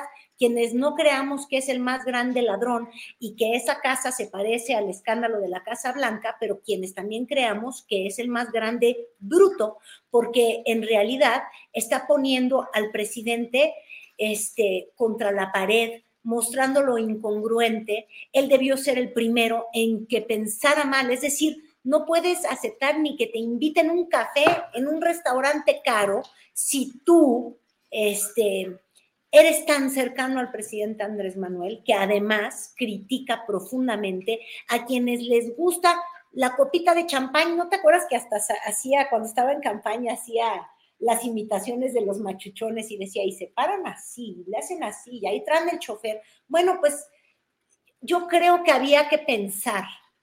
Mm. Pues sí, son, y el tema está, pues evidentemente, Carolina, en el centro hoy de la discusión en general, apenas un poquito eh, eh, le quita eh, fuerza a la discusión. Otro tema también muy, muy especial, el de Roberto Palazuelos, Carolina Rocha, eh, que ya le dicen ahora balazuelos porque anduvo presumiendo de que anduvo tirando balazos contra un gordo y contra otra persona, a los que se echaron, a los que mataron. Oye, este tipo de verdad sí es, sí es un fenómeno. Mira, si uno ya creía que Samuel García era un fenómeno, Balazuelos, qué buen apodo le pusieron, ¿eh? Híjole, Balazuelos es un fenómeno aún más más terrible, porque es misógino, mujer, bueno, mujeriego, obviamente, abiertamente, eh, mamón, prepotente, hablador, hablador, los que vimos esa entrevista, él diciendo, nos echamos al gordo, oye, discriminador. Eh, el tipo sí es una vergüenza para la política nacional, ahora hemos tenido personajes de vergüenza como, ¿te acuerdas? Este, redes sociales progresistas cuando llevaron al tal Tecmol. En ese nivel lo veo, este, de patanzuelo, ¡ay! Patanzuelo, balazuelos, patanzuelos. Bueno, patanzuelo de, de, de, de Tulum, Tuluminati, es de verdad eh, una fauna vergonzosa. Y yo sí creo que Movimiento Ciudadano está verdaderamente equivocado al no haberle retirado ya la aspiración como partido. Y eso habla mucho del liderazgo de Dante Delgado, que, que es un pragmático, ¿no? no importa pues. tener a Samuel García, porque, pues, no, importaba porque iba a ganar una elección, no importó tener al hermano de Eduardo Burs en Sonora como candidato, ¿por qué? Porque lo que querían es que alguien metiera el dinero. Mira, fíjate, yo creo que ahí en Movimiento Ciudadano los dineros de las campañas, quién sabe bien cómo se manejen, porque luego sus propios candidatos son los que meten la lana. Sí, y Este, ese fue el caso de Sonora, ese es el caso de Nuevo León y ese sería el caso de Palazuelos, que está dispuesto además a financiar sus aspiraciones desbocadas, ya no solamente de junior, de de figura porno iba a decir, pero no, lo que pasa es que lo que él hace es pornografía política, desde ahí sí podemos partir, pero no, ves que le gusta andar bronceado y se siente como ícono de la guapura, el, sí, sí, sí, el, tipo ha de tener este, digo, sex symbol. sex symbol, exacto, su pelito que yo no sé si sea propio, peluquino, implantado, imagínate lo que nos costaría tenerlo chaineado, se broncea cuántas horas en la mañana, qué hora va a trabajar, va a ir al gimnasio, en fin, yo sí creo que Movimiento Ciudadano está errando profundamente porque tiene a personas que sí, que, que, sí son de valía. Estoy pensando en Patricia Mercado, quizás en Marta Tagle, que yo creo que son mujeres que se les está cayendo a la lengua de tanto mordérsela, de ver a los, a los candidatos que se postulan desde ese partido. Y, y usan a estas figuras no solamente, Julio, porque tienen popularidad, sino porque tienen dinero. Y entonces yo creo que es un negocio, le están exprimiendo la naranja. Sí, ahí sí, literalmente. Muy, redondo ahí y, que yo creo que tenemos que estar este, monitoreando, Julio, porque pues está fatal, está fatal el palazuelos, el balazuelos, ¿y cómo le puse yo? Patanzuelos, le pusiste tú. patanzuelos de allá. Pero bueno, yo, yo nada más por cambiar el tema rápidamente, no estoy en ánimo de criticar. Me mm. siento llena de amor. Porque el amor llega en toda edad. Eso, Carolina. Se puede hasta cuando uno estuvo en la cárcel. Es, esa, es amor en custodia. Carolina, amor lo que se está viviendo, tú sabes que dicen que eh, el Bester Gordillo se va a casar en Oaxaca, sacó una columna muy buena Salvador García Soto y yo ya indagué con mis amigos de por allá. Y, fíjate que no es falso el rumor, va a haber bodorrio. Dicen que el 14 de febrero. Eh, dicen que el 14 de febrero cae en domingo porque a mí me estaban diciendo que incluso dicen que es el domingo, no, no tengo el calendario. En la iglesia de Santo Domingo se dice. Eh, dicen que en la iglesia de Santo Domingo, dicen los de Oaxaca que ahí sí ya le tienen un poquito más de duda al asunto. Ahora, fíjate tú, en el caso del Bester Gordillo, ella hace todo por amor. Ha dado un riñón. Sí. Ha, ha sido viuda dos veces. Este, y ha tenido matrimonios muy controvertidos en el sentido que tú te casas con ella y luego te das hasta la Lotería Nacional, Julio. Entonces, imagínate este joven abogado, parece que es, ¿no? El personaje con el que se casa, que además también fue candidato. Mira, ya le había dado su candidatura en redes sociales progresistas y ahora pues yo creo que él lo que está viendo en Elba es que tiene los ojos bien verdes. ¿Los ojos los tiene verdes? Verdes Verde dólar verde de dólar. no es cierto, la ama, la ama desenfrenadamente, es una mujer muy amable. Pues bueno, así es el amor, así es el amor. Así es el amor. ¿Qué se le va a hacer? Carolina, como siempre, es un placer platicar contigo en los martes en los que se platica con Carolina Rocha muchos temas pendientes. Muchos, no se te quedó ninguno que no te dejé que me hicieras una pregunta ni siquiera. No, no, no, no, si yo nomás, nomás vengo a escucharte, a que todo el tiempo lo consumas tú, lo cual siempre te agradezco, Carolina. Ya nos veremos el próximo martes y bueno, pues por esta ocasión, muchas gracias, Caro. Como siempre, Julio, nos divertimos y como siempre te dije que ya iba a ser tradición, hablamos que si de la boda, del bronceado falso del Palazuelos, hablamos hasta de, ya se me olvidó que de la invermitina, ¿ves? Con esto de que a mí Sí, sí, sí. Este, el tema importante, el verdadero, Zacatecas, muertos, Michoacán, muertos, la violencia no cesa. Y ese no es el tema que estamos abordando este, desde los medios. ¿Por qué? Porque estamos enfrascados en las casas, en las bodas, en los bronceados, en todo lo que no es tan importante, pero ni modo, Julio, como decía María Cristina Pacheco, sí, ¿verdad? Es que estoy cambiando. Cristina, Cristina, Cristina Pacheco. Cristina Pacheco, Dios mío, Dios mío. Aquí nos tocó vivir. Memoria, COVID, ¿por qué me hiciste eso? Aquí nos tocó vivir. La frase no es. Carolina, pues aquí nos tocó vivir y aquí seguimos adelante. Ojalá nos veamos el próximo martes. Gracias, Carolina. Gracias, Julio. Que estés muy bien. Hasta luego. Bueno, pues mire lo que son las cosas. Estamos aquí, ahora sí que estamos chupando tranquilos, platicando sabrosamente y ya nos limitó eh, YouTube la monetización, ya nos desmonetizó en este momento, quién sabe por qué. ¿Qué dijo Carolina Rocha? ¿Qué dije yo? ¿Qué es lo que dijo quién? ¿Quién sabe? Pero ya pasamos de nuevo a esta fila de los desmonetizados. Bueno, son las dos de la tarde con cuatro minutos y es el momento adecuado para dar la bienvenida a nuestra mesa de periodistas de los martes. Ahí está Temoris Greco. Temoris, buenas tardes, bienvenido. Gusto de verte. Hola, hola, hola, hola, qué gusto estar de regreso. Van a disculpar eh, las gafas este, de interior, es que me, me siento Roberto Palazuelos. Entonces, este, pero, pero bueno, pero es que no tengo los ojos o un ojo en el, en el mejor eh, situación, entonces pues mejor este, voy, voy de artista de cine hoy. ¿Y el bronceado, Temoris? Ah, no, ese, palazuelos? no, ese es natural de una, de una cama de luz que hay aquí en la zona rosa. Ah, perfecto, muy bien. Don Arnoldo Cuellar, buenas tardes. Hola, ¿qué, tal? ¿Cómo están? Bueno, no me cambié para que no brillen tanto y, buen look el de, el de Temoris, que además, yo no sé qué hizo la semana pasada que yo nomás no pude conectarme. Yo creo que me extrañaba y algo ahí raro pasó. Así es, Arnoldo. Bienvenido, Arturo. Sí, sí. Arturo Rodríguez, buenas tardes, Arturo. Buenas tardes, Julio. Aquí, pues sí, viendo el, look de mi rey, de Temoris Greco, este, a quien le, pues, le damos la bienvenida. Yo creo que lo que le pasó a Arnoldo es que eh, extrañaba a Temoris y la confrontación, este, pues esa que hay Sonora Bajío desde hace tiempo, este, y prefirió mejor desconectarse.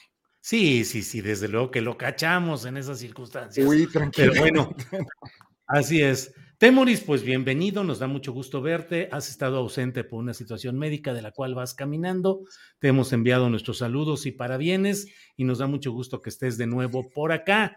Y además, este, Arturo y Arnoldo, pues si yo siempre leo de que hay ahí muchos comentarios de lo sexy que es Temoris y, y le echan ahí los perros también por internet y velo ahora con ese look.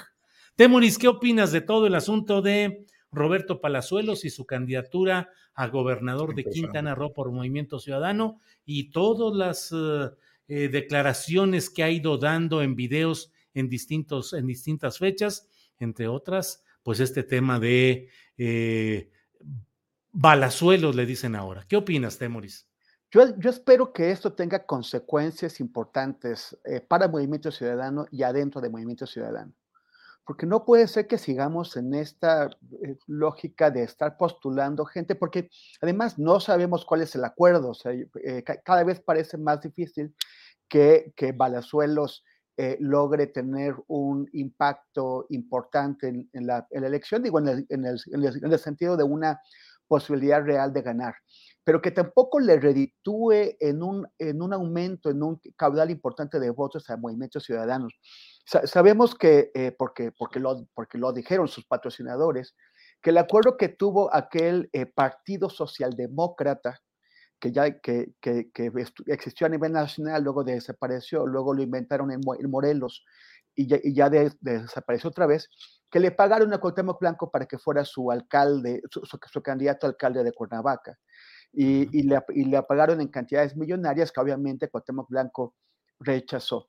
Pero ¿por qué querría un... Eh, o sea, realmente Palazuelos cree que, que, va, que va a llegar a ser, a ser gobernador. ¿Para qué querría salir de, su, de la comodidad de, su vida, de mi rey, de sus programas estúpidos, banales, superficiales, eh, básicamente retrógradas, ¿por qué querría dejar esa comunidad? Si no le ofrecen algo a cambio, algo que sí sea tangible, que sí tenga la plena seguridad de que, va a ganar, como es una retribución económica o algún otro tipo de beneficio. Y, esto se, se, se, repite y se repite en todos los partidos, todos, absolutamente todos los partidos y en, y en casi todo el país. Eh, realmente eh, podemos, se puede sostener. Yo, yo es, espero que todo esto que está saliendo, porque yo no sé qué tanto sea cierto, ese tipo eh, hablando que, que, se agarraba lazos y no sé qué, y que, y que, y que los guaruras del presidente lo paseaban y, y, todo eso, a mí me parece que, que Roberto Palazuelos es un gran bocón. Es un tipo que, que, que, sabe que proyectar es más importante que ser, que aparentar es más importante que ser. Entonces él anda diciendo estupideces por aquí y por allá. Y, y, la gente se lo compra, o sea, mucha gente que se lo compra y en los, en los canales de la, de la tela y en las revistas del corazón se lo compran también y él ha hecho un, modus vivendi de esto. Se, podrán seguir viviendo tipos con palazuelos a costa del presupuesto, a, costa de lo que nosotros pagamos de impuestos. Yo, eh, yo, yo creo que, eh, que es una mala elección eh, de Movimiento Ciudadano, no solamente por la nocividad del personaje, sino también porque puede traerles consecuencias a ellos en términos de votos, en términos de, de desprestigio. Ya este, la, eh, Marta Tagle, que, que, pues parece ser como la conciencia adentro del de Movimiento Ciudadano, ya eh, eh, ha, ha, mostrado su, su, su, inconformidad. Espero que Dante Delgado y, lo, y, los suyos paguen cuentas internamente y sobre todo espero que eso sea un fracaso, una debacle para, para el movimiento ciudadano de, de, tal nivel que se les quiten las ganas de seguir comprando a imbéciles como candidatos. Gracias, Temoris. Eh, Arturo Rodríguez, ¿qué opinas de, pues, eh, del caso específico de Palazuelos en Quintana Roo? pero en general de la postura de Pepena o de eh, recolección de personajes eh, mostrencos en términos políticos y que, y que, y que Movimiento Ciudadano. es muy buena. gente mostrenca. Sí, gente mostrenca, que son los bienes abandonados que no tienen un dueño eh, definido. En este caso, políticamente mostrencos. ¿Qué opinas de esa postura de Movimiento Ciudadano y de la estrategia de recolección de estos bienes políticos por parte de Dante Delgado? Arturo, por favor. Mira, es, es, es un tema, eh, bueno, eh, en principio diría que Palazuelos encarna, personifica a una generación de juniors del poder, digamos que es la versión pública de lo que no vimos y no supimos, pero sabíamos que existía. Es decir, resulta muy difícil desentrañar las historias de los hijos de los presidentes en el pasado, aunque eh, siempre existía esta idea de quienes estaban en el Baby O, de cómo se comportaban, de la relación que ha existido eh, política farándula. Y, y, es una generación que además vio su encumbramiento durante el peñismo. O sea, el propio Enrique Peña Nieto, pues, eh, eh, personificó eh, el, el, encumbramiento de esa, ese bloque generacional privilegiado que hoy, pues, ya no tiene, digamos que el, el, atractivo que de una manera mostrada, quizás más uh, sutil, tenía hace unos 10 o 15 años. ¿Qué quiero decir con esto? Eh, de alguna manera, eh, personalidades así eh, han representado una cierta, un cierto referente aspiracional para algunas personas y el día de hoy ya no lo representan, representan pues lo que no debió ser, lo que ya no tiene cabida en, en, nuestras sociedades.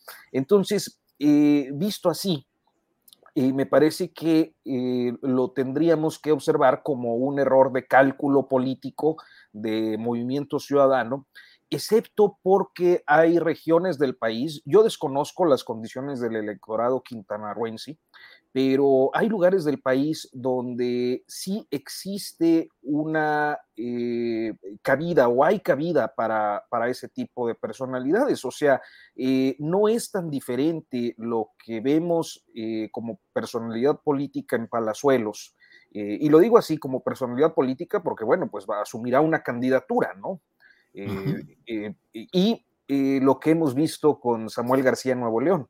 O sea, en sentido estricto me parece que son muy parecidos y el electorado eh, nuevo leonés eh, eh, votó por él.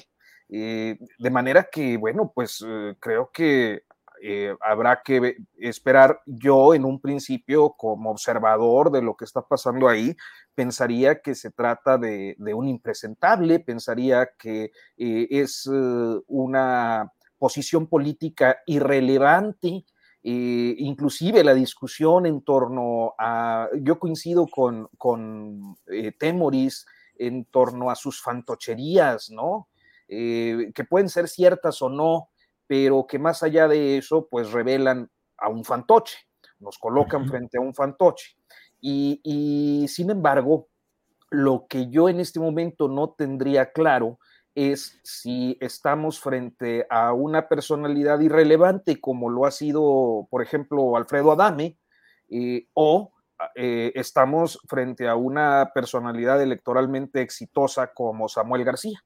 Eh, entonces, me parece que en estas semanas próximas, pues estaremos viendo, porque al último también el hecho de que sean personalidades expuestas por su eh, eh, eh, figura y, su, y la, y, la, construcción de perfil que se han hecho en las industrias del entretenimiento durante tantísimos años monopolizadas o duopolizadas, les permite tener una sobreatención a la hora de incursionar en, en política, que sin embargo no necesariamente refleja o, garantiza un éxito. Entonces, es una apuesta que me parece riesgosa para Movimiento Ciudadano. Eh, eh, pensaría que la tiene en medida.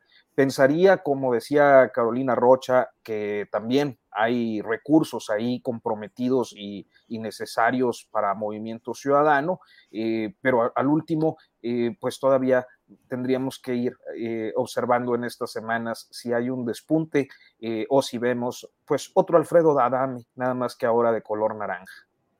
Bien, gracias Arturo. Eh, Arnoldo Cuellar, ¿qué opinas de este tema de Palazuelos? ¿De qué te estás riendo, Temuris, que está muy contento? Del color naranja. Ah, bueno, ya, los, ya los gringos tuvieron su monzo naranja, ¿no? Ese es el nuestro. Sí, sí, así es, el naranja, monstruo naranja ya y también acá. Arnoldo Cuellar, ¿qué opinas de este tema en lo particular de Temuris, pero en lo general de MC y sus ofertas o sus redes de captura de prospectos políticos realmente tan cuestionables? Arnoldo, por favor. Pues una, una evidencia por si necesitamos más de, esta crisis del sistema de partidos que tenemos y del, del aparato con el que resolvemos nuestra, nuestra, nuestra gobernanza, ¿no?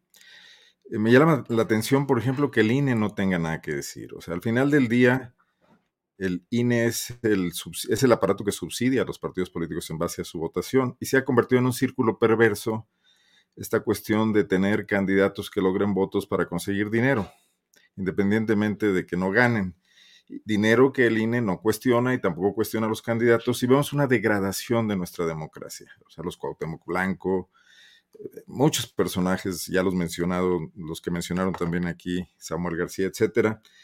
Eh, entonces, eh, este, este, esta presunción que el INE hace constantemente de su aporte a la democracia mexicana, muy caro que nos costó eso, eh, no, no, no tiene el tamiz de la calidad de la democracia. No se, no se puede limitar nada más esto a contar votos. Los eh, partidos políticos están obligados a presentar documentos básicos, unos mamotretos que yo creo que nadie lee y que se convierten en un requisito burocrático. Eh, ¿Habría alguien que se pudiera poner mínimamente a cotejar qué tiene que ver Palazuelos con los documentos básicos de Movimiento Ciudadano? Mira, yo soy eh, aficionado al fútbol americano y si algo me echaba a perder estos fines de semana del otoño e invierno, eran los anuncios de los, de los casinos, donde uno muy destacado lo realiza este personaje. donde va acompañado de, de, mujeres como cosas, como parte del éxito que quieren vender a quien se enganche en la ludopatía, es que puedes tener una bebida sofisticada, una alberca, un hotel de lujo para pasar tus fiestas y unas mujeres hermosas, dos o tres, un harem, ¿no? Eso es compatible con el partido político que se muestra como el más avanzado en el tema de la diversidad, de los derechos humanos, de los derechos de las minorías, etcétera. No lo veo, ¿no? Pero ¿quién exige esas cuentas? ¿Por qué pueden hacer todo lo que quieran? Eh, ¿A qué están constreñidos? Pues cuáles son sus limitaciones al final del día podemos discutir todo lo que sea sobre Palazuelos, pero Palazuelos no tiene una responsabilidad pública. La tiene el partido político que recibe recursos públicos y que quiere proponernos alternativas no solamente para un Estado, sino para la presidencia de la República y que juega con esa idea de ir para allá y para acá, que hace una estrategia que esa puede ser válida, pero la otra es muy deleznable por ejemplo, ¿quién está hablando del tema de la violencia en Quintana Roo, del resurgimiento de esta guerra, de la intromisión de cárteles eh, de otros países, como pareció evidenciarse con esta mafia canadiense que reveló hay un ajuste de cuentas? Y estamos ocupados por el chiste de, la anécdota de los balazos de, Palazuelos, ¿no? Que, digo, es, es la política más esquizofrénica que podemos pensar, ¿no? La realidad está allá, a nadie le importa, pero una, una, narración en YouTube es la que nos mete a debatir sobre este personaje y la que se convierte en tema en las redes sociales. Eh, bueno, fatal, ¿no? Fatal, todos los partidos políticos y el señor presidente del INE pensando en ser candidato. O sea, que ya nos entregó una democracia depurada ese organismo como para pensar en eso. Pues sí, así están las cosas. Arnoldo, gracias. Eh, Temoris Greco, Temoris, pues por más opiniones que van y que vienen, el tema de discusión sigue siendo esta controversia entre el presidente de la República y la periodista Carmen Aristegui. No necesito abundar más porque hay, allí están los, los hechos, los videos, las declaraciones. ¿Qué opinas sobre ese tema, Temoris? Yo, yo, yo creo que una de, de las cosas que toda esta época caótica en donde los principios se evaporan y, y, cada quien dice algo de acuerdo al lugar en, en, donde le tocó ubicarse con esta vuelta de la, de la, de la fortuna, creo que hay una tendencia eh, importante a que la gente olvide lo que son las trayectorias y, y, juzga con lo que ocurre en el momento, ¿no? O sea, de pronto te pueden decir a ti este, que, que eres un traidor, no sé qué, porque eh, eh, publicaste algo y al día siguiente te pueden aplaudir porque publicaste otra cosa. Y, y, o sea, es, es, como, por ejemplo, imagino, si, si, si resulta que Julio Scherer eh, sí, ah, o sea, resulta ser indiciado por corrupción y, y se, se, le demuestra, eso sería una mancha, una, una mancha para la 4T, pero no define la 4T o no, no define Andrés Manuel López Obrador. Pero habrá quien diga que sí lo define, porque todo eso es utilizar lo que sea, lo del, el momento. De pronto tienes una opinión sobre alguien, luego cambias. Este, en, en 2018, eh, en octubre de, 2018, por aquí lo, lo, Andrés Manuel, o sea, Carmen Aristegui regresó a la radio y Andrés Manuel le dijo, Iniciarás una nueva, una nueva época reivindicando el periodismo libre. Ahora sí, quedando la, la, recompensa a quien fue víctima de la censura. Qué bien que los dueños del Radiocentro te abran este espacio, muy merecido. Con esto ganamos todos. Mejora la vida pública del país y se hace valer la libertad de expresión. Eso se lo dijo el presidente de la República en octubre de 2018. Y ahora dice que, que, que Carmen Aristegui siempre fue del bando conservador, que, que, que él siempre lo supo, que, que, unas, que una pareja de amigos suyos eh, en aquellos años, creo que en 2015, le, eh, festejó a Carmen Aristegui y que, y que les dijo que ella les, les, les, iba a dar una, una, mala sorpresa. Sea, ahora resulta que siempre lo sabía, si, es, si, si, siempre lo supo, ¿por qué dijo lo que dijo en octubre de 2018? Eh, y, y porque ahora dice, no, no nada más que es una mala periodista, dice que es parte del AMPA, del periodismo. El AMPA, acabo de consultar la, definición en, el diccionario de la, Real Academia, el AMPA es un grupo de delincuentes que cometen felonías. Eso es lo que le está diciendo el presidente a Carmen Aristegui. yo aquí ya discutimos el, reportaje o la investigación sobre el cacao y, la familia y los, y los hijos de Andrés Manuel. Y lo criticamos. Lo criticamos sin, guardar, sin guardarnos nada, porque nos pareció un mal trabajo que además había sido inflado. Y no me ha tocado comentar nada sobre lo último, lo de las casas de Texas. No, no aquí, pero, pero sí lo puse en Twitter. A mí sí, no me gusta que, el presidente eh, proclame austeridad y que el hijo haga otra cosa, pero el hijo al final de cuentas es su mayor edad. Y, y el presidente no le puede decir qué diablos tiene que hacer. Y mientras no se demuestre que, hay un delito ahí y además que hay un delito en el cual eh, eh, estuvo involucrado algún tipo de influencia o relación con el poder público, o sea, con el poder de, su padre, pues Andrés Manuel no tendría responsabilidad directa. El, eh, yo no estoy de acuerdo con la, forma en que han sido manejados esos, esos reportajes y, y lo decimos abiertamente. Ahora, cada periodista tiene decisiones editoriales. En mis decisiones editoriales, yo no hubiera hecho eso con esos reportajes. Carmen tiene otras decisiones editoriales, otro tipo, como tú tienes otras, como, como Arnoldo y, Arturo también tienen otras decisiones editoriales.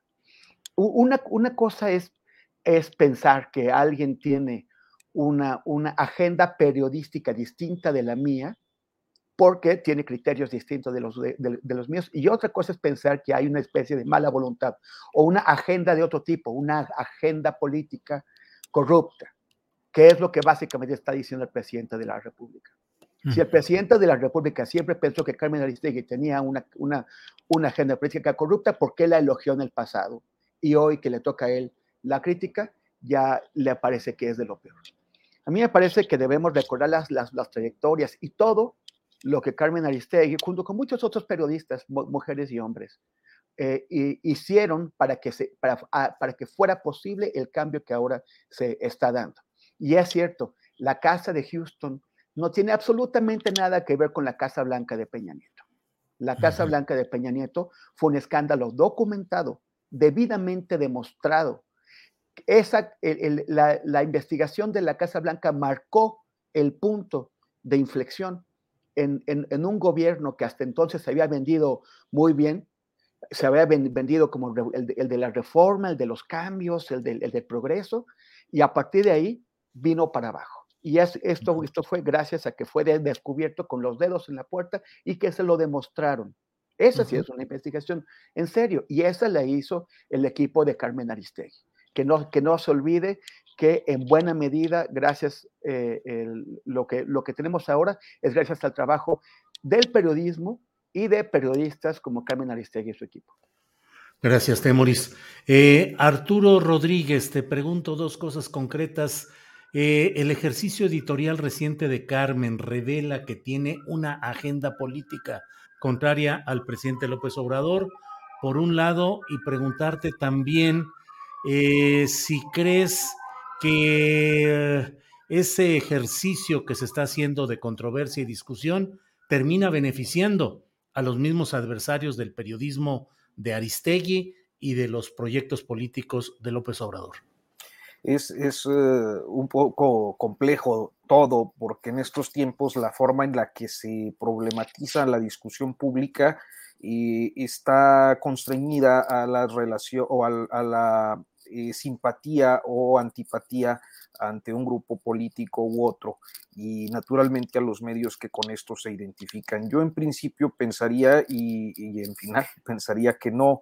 es decir, y me parece muy claro que eh, muchos trabajos periodísticos, la mayoría de los trabajos periodísticos eh, tienen algún aspecto vulnerable el aspecto vulnerable eh, es eh, natural en el periodismo debido a que el periodismo no es una ciencia exacta, va buscando hechos, va buscando elementos que se puedan dar a conocer y a partir de lo que se da a conocer, eh, el ciudadano pues toma una postura y hay otra parte del periodismo que no es informativo, que es opinativo, que eh, se dedica a tratar de interpretar en un contexto específico lo que se ha dado a conocer.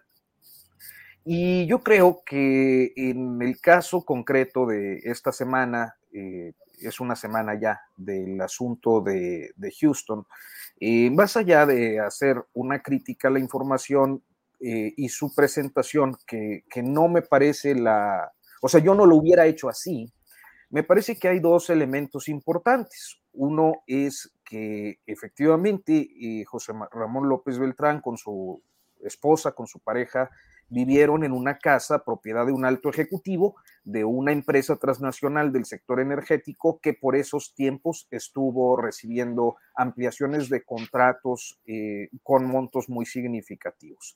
Entonces, ese, ese, esos dos hechos me parece que son de interés público. Tan han sido de interés público que en esta mesa la semana pasada hablamos al respecto y tuvimos algunas posiciones al respecto. Yo creo que hay algunos problemas de abordaje, como el hecho de orientar el tema de la austeridad a, rajatabla para aplicársela a la familia, que ciertamente puede ser un tema discursivo, eh, pero que es eh, eh, irrelevante.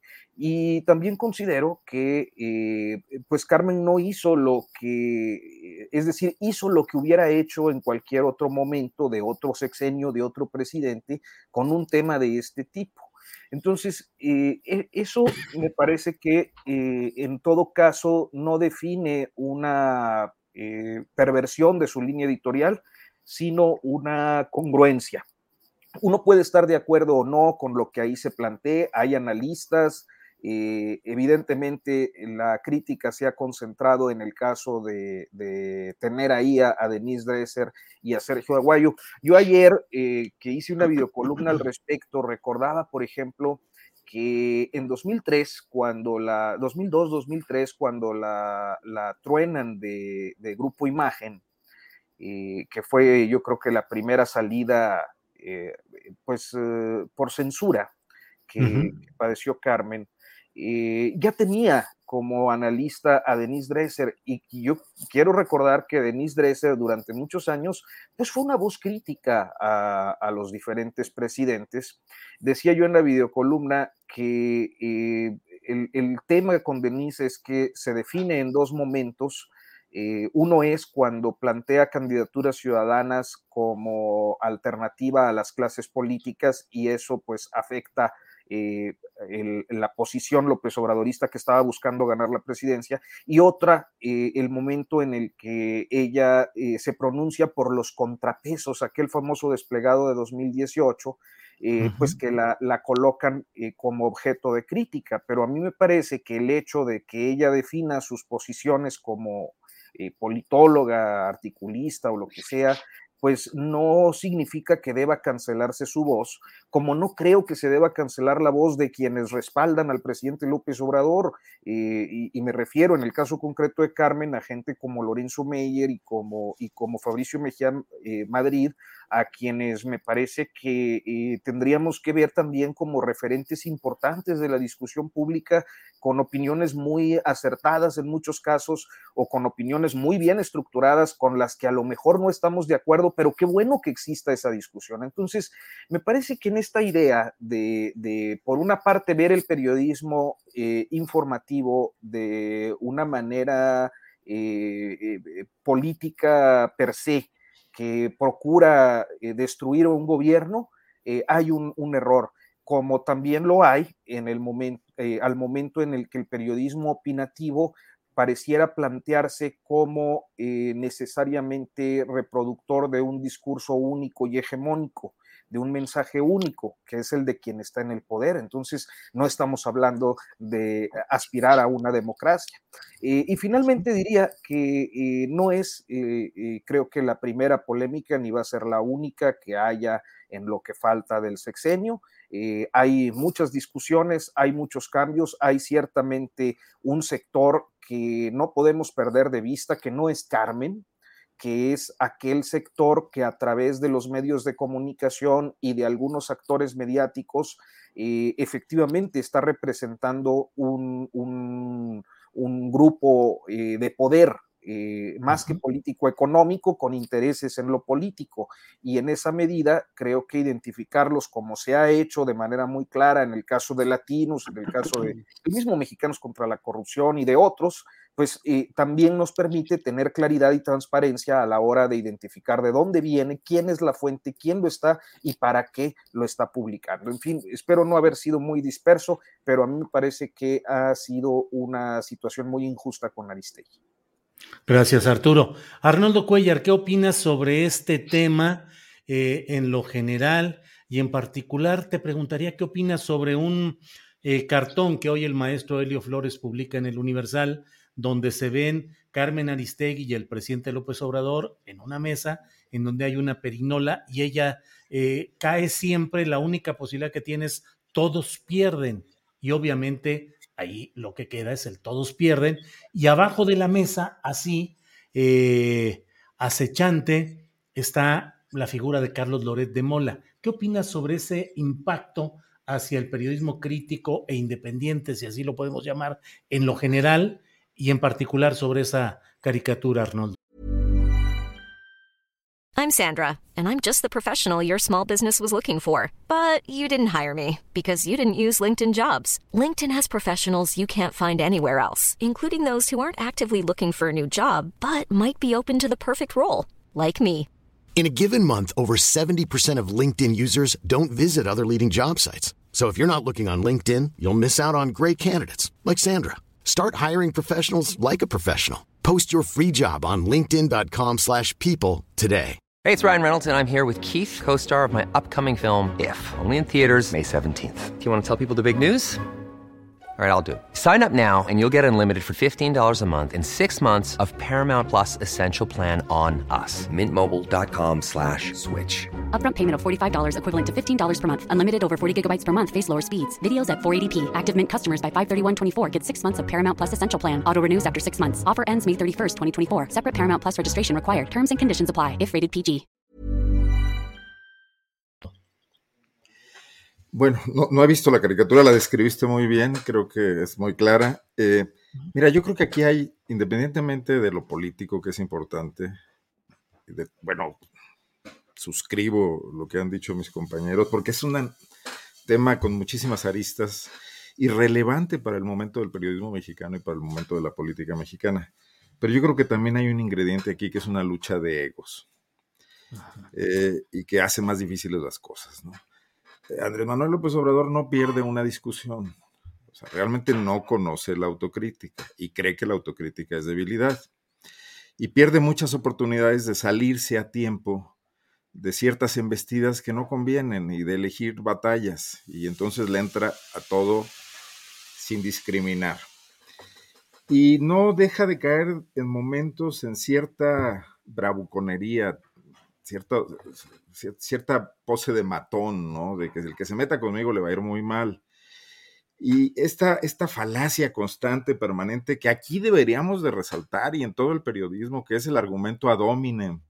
O sea, no puede ser que frente a una crítica de cualquier tipo, un reportaje bien hecho, mal hecho, regular o irregular, respondas atacando a quien lo hizo.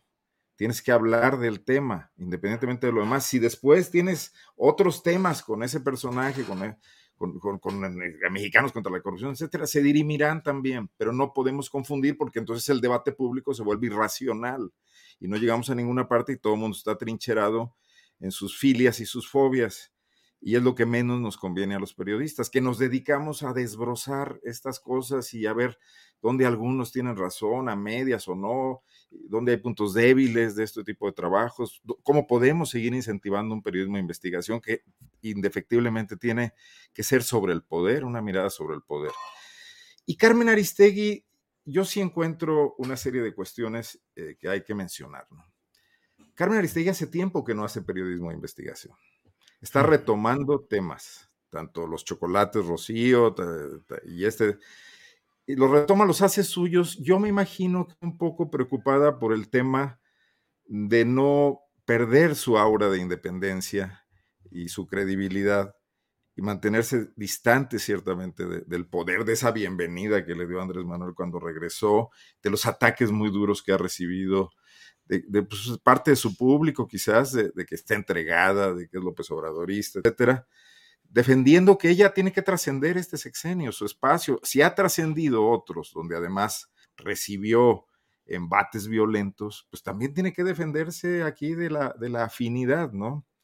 Y bueno, aquí lo hemos visto, lo hemos dicho, el, el movimiento de Andrés Manuel López Obrador tiene muchos defectos. Es más, hoy diría yo que más defectos que virtudes.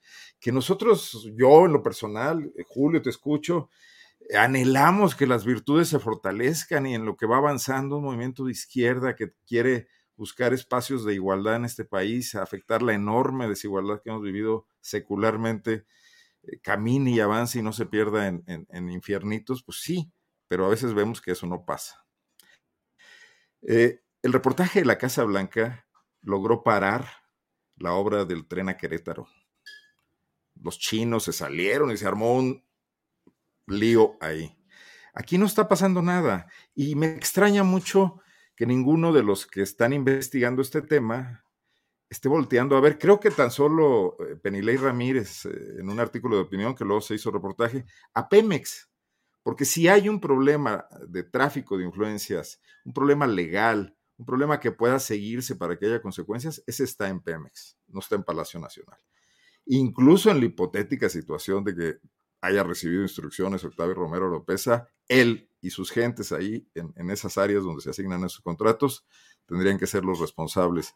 Y esa línea de investigación no la veo profundizándose. Veo el ataque, veo los memes, veo la víscera, el clasismo también, incluso las, las burlas físicas, a la obesidad de,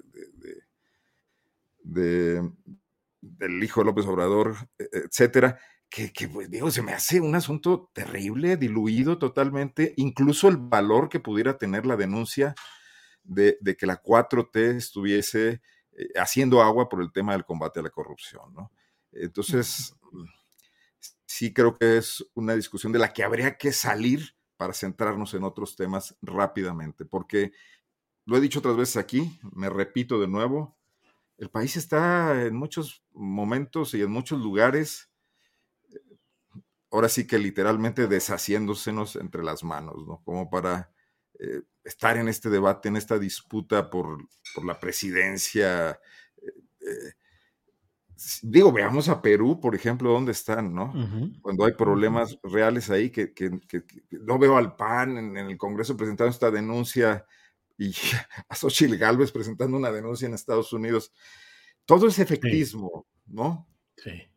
Bien, gracias Arnoldo. A quienes nos siguen en este programa les invito a que terminando esta mesa de periodismo vean una entrevista amplia que he hecho a Guillermo Trejo y a Sandra Ley, académicos. Guillermo Trejo es profesor de ciencia política en la Universidad de Notre Dame y Sandra Ley es profesora investigadora en División de Estudios Políticos del CIDE. El tema es un libro que se llama Votos, Drogas y Violencia. Muy interesante el estudio, muy documentado, con análisis, con bases de datos, con estadísticas, con mucha información. ¿Qué tanto la política criminal ha estado regida por intereses electorales, particularmente en el tiempo de Felipe Calderón? ¿Y qué tanto la alternancia de partidos? La alternancia en el poder ha generado rupturas de pactos, sobre todo con el prismo, que nos han arrojado a la vorágine de violencia en la que vivimos. Muy interesante, me parece a mí, esa entrevista. Les invito después de esta mesa de periodismo. Pero bueno, Temoris Greco. Temoris, eh, hoy el presidente López Obrador dijo, todos somos Hugo López Gatel. En medio de una creciente eh, pues andanada de denuncias y señalamientos que se hacen contra la manera como se ha manejado la política sanitaria pandémica en esta etapa del gobierno de López Obrador en lo federal y de la Ciudad de México con Claudia Sheinbaum. ¿Qué opinas del todos somos Hugo y de las críticas a las políticas sanitarias? Temoris. Pues, pues eh, López Gatel sigue, sigue funcionando como el gran pararrayos de la pandemia y que obtenga el, reconocimiento del presidente, pues es lo menos para la tranquila que le están dando. O sea, le están presentando acusaciones contra López Gatel que no por desbordadas dejan de ser dolorosas, ¿no? O sea, ya lo están acusando de genocidio Sí. Como si tuvieran idea de lo que es un genocidio. O sea, para empezar, cualquiera que emplee esa palabra, como lo están haciendo, demuestra su enorme ignorancia en términos de legislación internacional, porque genocidio es la palabra más delicada que puede haber y la usan como si fuera cualquier cosa. Es la palabra más delicada porque es el mayor crimen que se puede cometer, eh, salvo la destrucción total de la humanidad. Entonces lo, acusan de genocidio, que entre otras cosas requiere intencionalidad, eh, como, como, si López Gatel fuera un, macabro loco que está planeando cómo asesinar a, la mitad de la población de México. Y, y uno no se pregunta, bueno, ¿qué, qué esperaban? O sea, ¿qué, ¿qué hubiera podido hacer el gobierno de la, de la, de la República para, que, para tenerlos contentos con su política de la pandemia? Imaginemos que hubieran hecho el recorrido inverso, el recorrido contrario, que en lugar de tener una, política de restricciones más o menos liberal en, en comparación con muchos países, en México tuvimos pocas restricciones de la cuarentena y eso, imaginemos que hubieran seguido un camino como el de Colombia o el de Chile o el de España. Eh, mis amigos que tengo que estaban en Colombia y en España, me explicaban, por ejemplo, que, unos era muy difícil que, que, pudieran salir de casa. Había eh, unos amigos, eh, eh, veían pasar todos los días a, un grupo de, hombres en, en, motocicletas Harley Davidson que, que, se, que, se habían autoimpuesto el rol de vigilantes y que perseguían a los que se salían de su casa y, estaban verdaderamente aterrorizados. O sea, aquellos que no se infectaron de COVID se, enfermaron de, emocional y mentalmente por las consecuencias de este encierro obligatorio y casi terrorífico. Y además, o por supuesto, las consecuencias en la economía. O sea, si, si hubieran, si, si México hubiera tenido la política contraria, hubieran denunciado a López Gatel y al gobierno federal de genocidio por estar matando a la gente de locura en su casa, por el aumento en la, violencia doméstica, por la destrucción de la economía familiar, por toda la gente que vive al día y que no se puede quedar en su casa. Esas, o sea, cuando uno tiene, que tomar ese tipo de, decisiones, el cúmulo de factores que debe considerar es enorme. Y tienes que tomar en cuenta eso, la salud mental de la gente, la salud de la economía, y también la dispersión de la pandemia, el, nivel de los, de los contagios. Ellos lo hubieran hecho mejor. Javier Lozano, Felipe Calderón lo hubiera hecho mejor, toda esa gente que está intentando eh, eh, llevar a la cárcel a, López Gatel. Y además uno se pregunta también, ¿por qué a López Gatel? López Gatel es la cara visible, y eso todos lo sabemos, es el vocero de la pandemia pero él tiene a un superior que es, que, es Jorge Alcocer, que es el secretario de salud, que a su vez tiene otro superior, que es el presidente de la, de la, de la República. ¿En dónde empiezan y en dónde acaban las responsabilidades? Esta es una iniciativa que no va a ningún lado, ellos lo saben muy bien. No tienen ninguna posibilidad de prosperar. Pero lo están haciendo porque es propaganda. Y es un tipo de propaganda que es difícil de manejar porque, como ya lo han comprobado varias veces, acaba volviéndose en su contra. Acaba convirtiéndose en munición que usa el presidente para denunciarlos a ellos. Porque es tan absurdo lo que están haciendo que, eh, o sea, es, realmente, o sea, se, están pegando un tiro en el pie. Bien, Temoris. Gracias. Em, Arturo Rodríguez, ¿qué opinas sobre toda esta serie de críticas contra López Gatel particularmente y en general contra la política eh, sanitaria de México en estos tiempos de la pandemia? Todos somos Hugo, Arturo Rodríguez. Pues es que son estos extremos, ¿no? Y por un lado decir que es un genocida, por el otro decir todos somos Hugo, pues no. el señor López Gatel, pues es un funcionario, un servidor público que ya lo ilustraba Temoris de manera muy clara, es un vocero, un vocero de una estrategia que además implica a varias instituciones de salud que han estado eh, pues atendiendo eh, este asunto con lo que tenían. Eh, y, lo que tenían pues no es suficiente, como no ha sido suficiente el sistema de salud para este país eh, en los últimos eh, años o décadas, ¿no? entonces, Y creo que, a ver, mi, punto de vista al respecto es que la política de salud para la atención de, la pandemia, eh, pues necesariamente eh, es un asunto de interés público que, sobre el que se tiene que informar, sobre el que se tienen que dar a conocer errores cuando estos sean identificables, sobre el que se tiene que discutir naturalmente. Una discusión que además por su carácter, por el carácter del tema, pues implica necesariamente a científicos, no a una dentista o a un político o politólogo este, abordando temas de, epidemiología, que es toda una especialidad, ¿no? Eh, entonces, creo que por un lado hay una exacerbación del perfil eh, y por el otro hay una eh, crítica desmedida en su contra. Eh, quizás provocada por su propia personalidad. Hugo López Gatel, pues siendo médico, se metió a la política, lo hizo en ocasiones de manera muy arrastradilla, ¿no? Eh, estos asuntos de usted tiene una fuerza moral, señor presidente, y cosas así, pues... No es eh, fuerza de contagio, sino fuerza moral. E, ese tipo de, expresiones que hablan de un hombre con poca experiencia política, queriendo quedar bien, eh, pues quizás han motivado que haya eh, estos sectores de la oposición tan concentrados en su figura. Pero también me parece, y con esto cierro el comentario, que muchas de las críticas que se han hecho a la atención de, este periodo pandémico eh, también son excesivas. Es decir, yo recuerdo aquel video o aquellos videos que hubo de, de falsa inyección, de gente al que se picaba, pero a la que no se le aplicaba el reactivo. Eh, entonces fueron dos o tres episodios, yo no recuerdo, yo nada más recuerdo uno, pero creo que fueron varios, eh, por algunos comentarios, eh, pero me parece que estos episodios no definían una política de vacunación.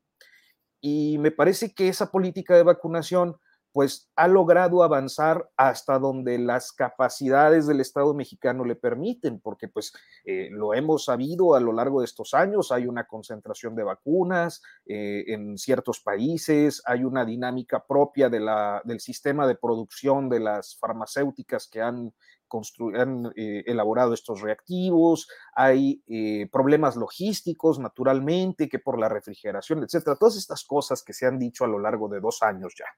Entonces, y, creo que hoy poder decir que el país se encuentra entre las 10 naciones que, tienen eh, la mayor cantidad de personas vacunadas, pues no puede soslayarse nada más porque a algunos políticos de la oposición les caiga mal López Gatel, ¿no? Eh, y, concentrar todo en señalar a López Gatel cuando al último él es un vocero de un sistema de un sistema sanitario que yo insisto, o sea, eh, no sé qué eh, pudiéramos esperar. Hace tiempo yo hice un comparativo entre la forma en la que reaccionó Felipe Calderón eh, en la H1N1 con las medidas adoptadas al inicio de la pandemia por la 4T.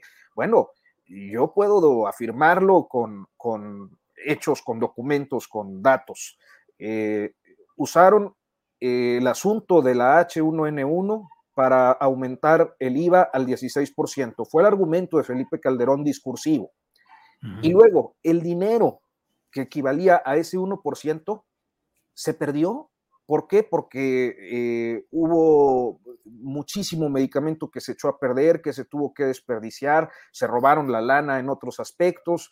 Eh, y yo hasta este momento no creo que haya elementos, por ejemplo, para decir lo mismo, por poner nada más un ejemplo de cómo se ha manejado el actual gobierno, o sea, de que se haya perdido la vacuna, de que se haya perdido el dinero, de que eh, lo hayan utilizado para una medida recaudatoria fiscal o para otro tipo de política. Entonces, creo que hay que establecer luego estos parámetros para tener una comprensión más clara de, procesos de coyuntura como este de, las acusaciones a López Gatel. Bien, gracias Arturo. Sobre este tema, Arnoldo Cuellar, ¿cuál es tu punto de vista? Todos somos Hugo, dice el presidente López Obrador, en medio de estas críticas y esta, pues demandas incluso contra el propio vocero de la Secretaría de Salud. Arnoldo. Hay un tema que no es nada inocente y que quiero traer a colación. O sea, Hugo López Gatel se ha convertido en un blanco también para la industria alimenticia y refresquera de este país, que es muy poderosa. Sí.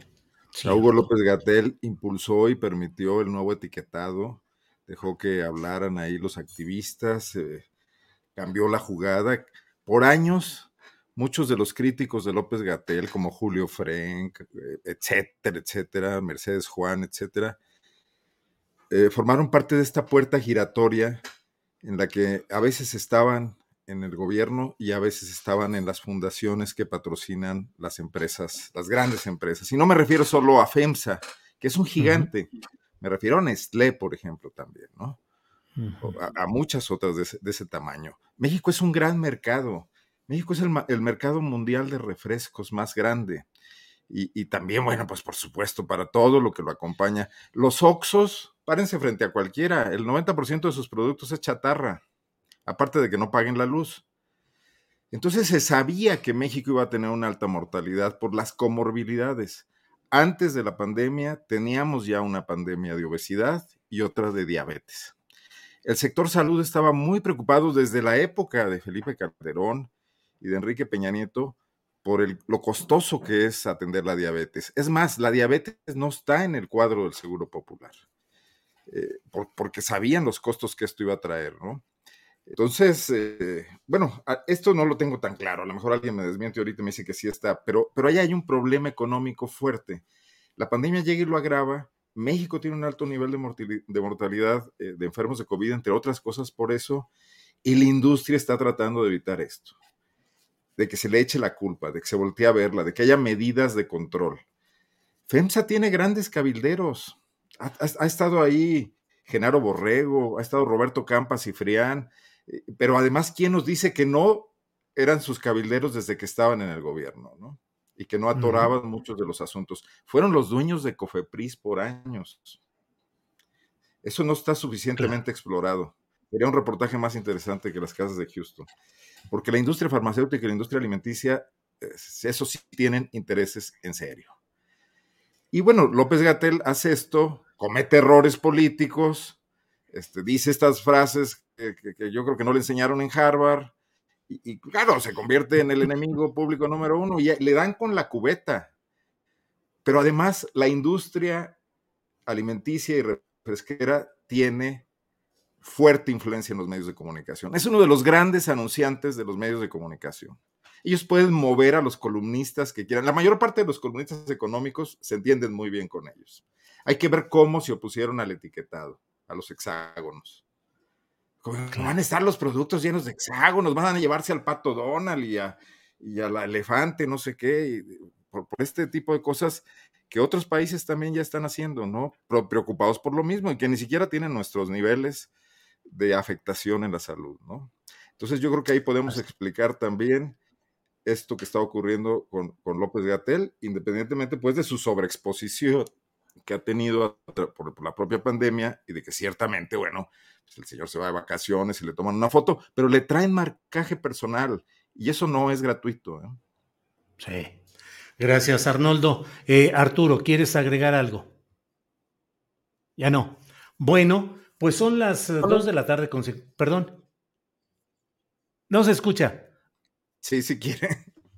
no, me llamó la atención este tema de las industrias farmacéuticas este, porque efectivamente hay muchos intereses eh, en, el medio periodístico, en, los medios de comunicación, para decirlo de manera clara, concretamente los dueños de Latinos, ¿no? Alexis Linkin, el, el yerno de Roberto Madrazo, pues es el principal inversionista de Latinos, por ejemplo, ¿no? Eh, entonces, sí, yo creo que hay, como en Mexicanos contra la corrupción lo hubo, hay que recordar que algunos reportajes que se publicaron contra aquel médico jalisciense muy 4T que fue superdelegado. Carlos Lomelí. Este, que, eh, Carlos Lomelí, que estaba justo eh, en una disputa con la farmacéutica que forma parte de los patrocinadores de Mexicanos contra la corrupción. Entonces, sin lugar a dudas, hay, hay este, intereses muy, muy grandes en el tema eh, y de los alimentos chatarra, sin lugar a dudas, me parece que eh, han convertido a López Gatel en un objetivo y se trata, como dice Arnoldo, de los dos sectores que más le meten dinero a la publicidad en los grandes medios. Lo digo porque el GAU ya te desmonetizaron, Julio, entonces. Sí, sí, no, ya estoy desmonetizado desde el. Sí, sí, que ni qué. Así es que adelante. Bueno, son las dos de la tarde. Me da risa esto, ya estamos desmonetizados, ya que son las dos de la tarde con 57 minutos. Nos alcanza para un postrecito de dos minutos cada quien sobre el tema que deseen. Temoris, lo que quieras agregar en esta parte final del programa, por favor. Híjole, pues volvemos a la mañanera. Este, A mí me, dejó muy preocupado lo que, lo que dijo el presidente sobre los chicos de Ayotzinapa. Me parece supremamente irresponsable lo que hizo alguien o algunos de arrojar un camión, un tráiler eh, contra, contra los policías o contra quien fuera que estuviera ahí. Supremamente irresponsable. Pero cuando el presidente dice esto, ¿qué es lo que dijo? dijo que, tal, que, que, que, había crimen organizado, infiltrado en la escuela de Ayotzinapa y que tal vez los muchachos no lo, no lo sabían. Y, pero entonces, ¿por qué lo dice así? O sea, no, no, le, no lo está diciendo cualquier autoridad. De hecho, cualquier autoridad que lo dijera tendría que dar más detalles para entender de qué está hablando, para tener una, una, una, una comprensión completa de cuáles son los alcances de lo que está diciendo. Ese, ese crimen organizado está presente desde hace poco, desde hace mucho. Son unos poquitos, son muchos. Tienen influencia en la escuela, la controlan o solamente están ahí vendiendo. Eh, tuvieron que ver, eh, eh, estaban ya en 2014, estaban metidos en, en, la operación que hicieron los estudiantes que terminó trágicamente con, la desaparición de los 43 y el asesinato de seis personas y que dejaron a un chico más en, muerte vegetal. o sea, lo, avienta así, así lo suelta. Y, me parece francamente responsable. Porque no solamente eso es una acusación contra un conjunto de personas, de ciudadanos mexicanos, sino que además son ciudadanos mexicanos en una condición de vulnerabilidad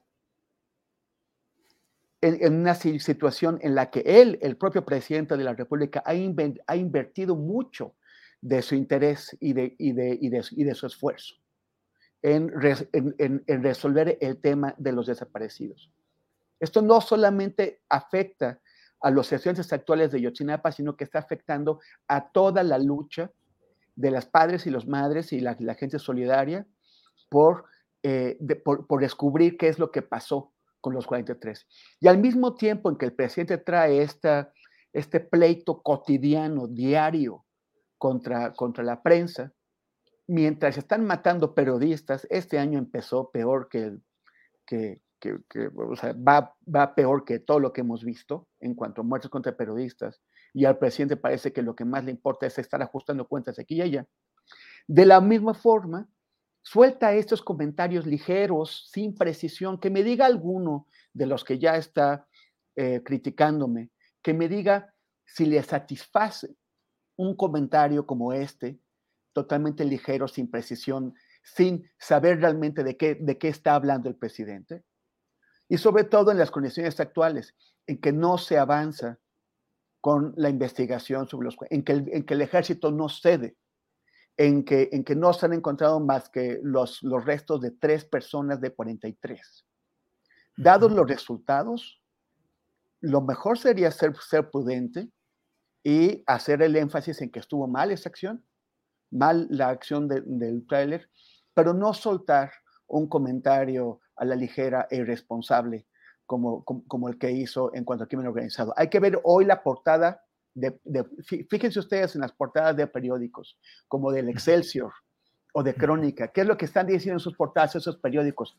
El presidente acaba de validar la teoría de que los chicos en 26 de septiembre de 2014 fueron a Iguala porque e, era parte de un ajuste de cuentas entre el crimen organizado.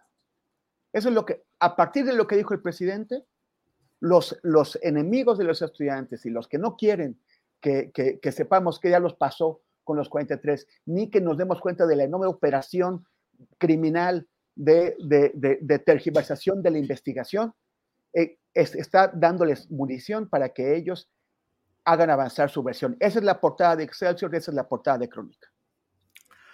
Así es, eh, Temoris, qué bueno que, que tuvimos tiempo para abordar este tema. Arturo Rodríguez, en la parte final, lo que desees agregar, por favor. Pues mira, yo nada más muy brevemente eh, eh, me... a ver, quiero decir que me parece que fue una andanada también injusta sobre Monero Rapé, un, un colega y caricaturista, periodista, a quien y pues yo respeto mucho y creo que nadie podría poner en duda su solidaridad gremial. Me parece que estaba viendo hoy la entrevista que tuviste con él, la cual eh, recomiendo ampliamente a quienes no lo hayan eh, visto en la primera parte de tu programa. Y, pero me parece que fue muy clara la lectura que hiciste del cartón eh, de manera que, bueno, pues eh, quizás en estos tiempos en los que yo insisto, todo se lleva a extremos y a desbordamientos, eh, es justo luego decir que me parece que Rapé estaba abordando una doble crítica, ¿no? Una crítica a la mecha corta presidencial y, y, del otro, y, y, además a quién enciende esa mecha y del otro lado, a una prensa eh, decadente y, calumniosa que se expresa principalmente en eh, columnas. Eh, entonces, bueno, era eso el comentario, un, comentario de solidaridad y, también de decir que estas expresiones, tanto de mi parte, a, a favor de Carmen como a favor de Rapé, son de expresión precisamente de esa eh, ese gusto de poder encontrar posturas diversas, o sea, eh, solidarizarnos con Carmen, en mi caso, no es eh, porque ella sea una conservadora golpista que quiere descarrilar a la cuarta transformación, es porque su voz es indispensable. Lo mismo que con Monero Rapé, a quien se le viene señalando desde hace días como un periodista oficialista. Y pues no, me parece que en ambos yo celebro sus posturas, celebro sus trabajos y, considero desde siempre y hasta hoy que tienen un ejercicio periodístico eh, honesto y con el que podemos a veces estar de acuerdo o no, pero eh, me parece que hay una integridad que, no se puede eh, perjudicar por el solo dicho de un presidente, del actual o del que sea. Gracias, Arturo. Eh, Arnoldo, ya para cerrar esta mesa, por favor, tu reflexión o comentario final. Permíteme guanajuatizarla un poco, aunque tiene ribetes transnacionales. Ya va a empezar, Arturo, ya va a empezar aquí el eje Sonora-Guanajuato. Esta semana fuimos noticia mundial interesante, global, en varios medios de comunicación por el tema del triunfo de un sindicato independiente en General Motors desplazando a la CTM, pero no solo desplazándola, apaleándola completamente. O sea, con una votación de casi el 90% de los participantes, eh, de los trabajadores de esa planta, alrededor de 6 mil, más de 6 mil trabajadores, sacaron el 70% de los votos. Un sindicato que tiene el tino de llamarse Sindicato Nacional de Trabajadores y Trabajadoras de la Industria Automotriz que además lo dirige una mujer, una obrera que está en la línea de producción, Alejandra Morales Reynoso, que dieron una lección de construcción, eh, de organización contra viento y marea. Tenían en su contra a la empresa, que desde el año pasado estuvo contratando consultores para que les dieran terapias psicológicas a los trabajadores de por qué les iba a ir mal si no votaban por la CTM tuvieron en su contra la CTM, que no deja de ser, con todo y la decadencia del viejo modelo político corporativo, una entidad todavía importante, y al gobierno del estado de Guanajuato, porque aquí la, industrialización del estado se ha dado de la mano de las ventajas que le representa a los inversionistas tener un sindicalismo blanco controlado y, con contratos de protección, ¿no? Y frente a todo eso lograron ganar el sindicato que nació en una cochera, cabeció ahí con cierto efectismo el país, ha estado en, portadas de, diarios eh, como el Washington Post el tema, porque afecta a toda la cuestión eh, del Tratado de Libre Comercio. Hay que recordar también que las grandes empresas automotrices trasladaron sus plantas a países como México para eludir el pago de, salarios altos y de prestaciones altas en los Estados Unidos, cosa que le repercutió políticamente, ¿no? Esta clase obrera que se volcó en alguna medida, digo, no, no, no tengo todos los estudios al respecto, pero es posible un poco intuirlo al trompismo que abandonó el Partido Demócrata y que ahora están tratando de recuperar, ¿no? El propio Trump que ofreció recuperar puestos de trabajo y presionar a las empresas por, porque era ya insoportable e, esa, esa fuga, y que a los países a los que llegaron pagaban salarios donde una jornada equivalía a una hora de un trabajador norteamericano, que a Guanajuato no le han traído eh, ni un abatimiento de la pobreza histórica, eh, sí hay empleo mal pagado, eh, etcétera, todo lo que sabemos, hay estudios incluso académicos muy serios sobre el tema. Entonces yo creo que es importante ver qué pasa ahí cómo este sindicato con gran conciencia está planteando que no va a ir por todas las reivindicaciones, que va a ir paso a paso, que entiende la situación de la empresa, que quiere diálogo y que la empresa tendrá que sentarse también con ellos, ¿no? Entonces me parece interesante seguir observando lo que pasa ahí, muy distinto a lo que pasó en Petróleos Mexicanos, por ejemplo, ¿no? Bien, Arnoldo, pues muchas gracias por estas reflexiones. Gracias a los tres. Me congratulo siempre y no tengo por qué dejar de decirlo de la profundidad, la seriedad y la calidad de sus intervenciones. De verdad que yo aprendo y escucho con mucho interés todo lo que, todo lo que dicen y me da mucho gusto compartir mesas como estas con ustedes. Así es que, Temoris Greco, gracias por esta oportunidad y que siga usted con ese look que ha sido muy comentado en el chat de este programa. Julio, muchísimas gracias y qué bueno, ya me, hacía falta regresar con, ustedes, Arturo, Arnoldo. Y, este, y bueno, nada más invitar a que me sigan en redes, en, en eh, arroba Temoris en Twitter y en Instagram y facebook.com diagonal Temoris y nos vemos el, el próximo martes. Gracias. Tienes que, tomarte, tienes que tomártela con calma hasta tu entera recuperación, Temoris. ¿Con, con, qué me la tomo? Ya, el jueves ya lo llevamos ahí al COBA. Órale, órale. Muy bien. Arturo Rodríguez, director de Notas sin Pauta, activo y siempre presente. Arturo, gracias por esta ocasión y buenas tardes. Gracias a ti, Julio, siempre es un privilegio. Y bueno, pues aprovechando también para recomendarles por ahí asomarse a Notas sin Pauta, que tenemos mucho contenido últimamente este, y esperamos que sea de su interés. Hay una serie, Historia de una canción, donde estamos hablando con compositoras, compositores que tienen canciones con una causa justa y, creo que puede ser interesante eh, para pues eh, ver, escuchar eh, qué es lo que están planteando también desde la música. Perfecto. Gracias, Arturo. Arnoldo Cuellar, director de PopLab México. Gracias, Arnoldo. Muchísimas gracias eh, y saludos. Bienvenido, Temoris, y que haya pronta recuperación. Tómatelas con calma, lo que sea que te tomes. Eso. Muy bien. Pues gracias y nos vemos la próxima semana. Gracias Hasta luego. Hasta luego.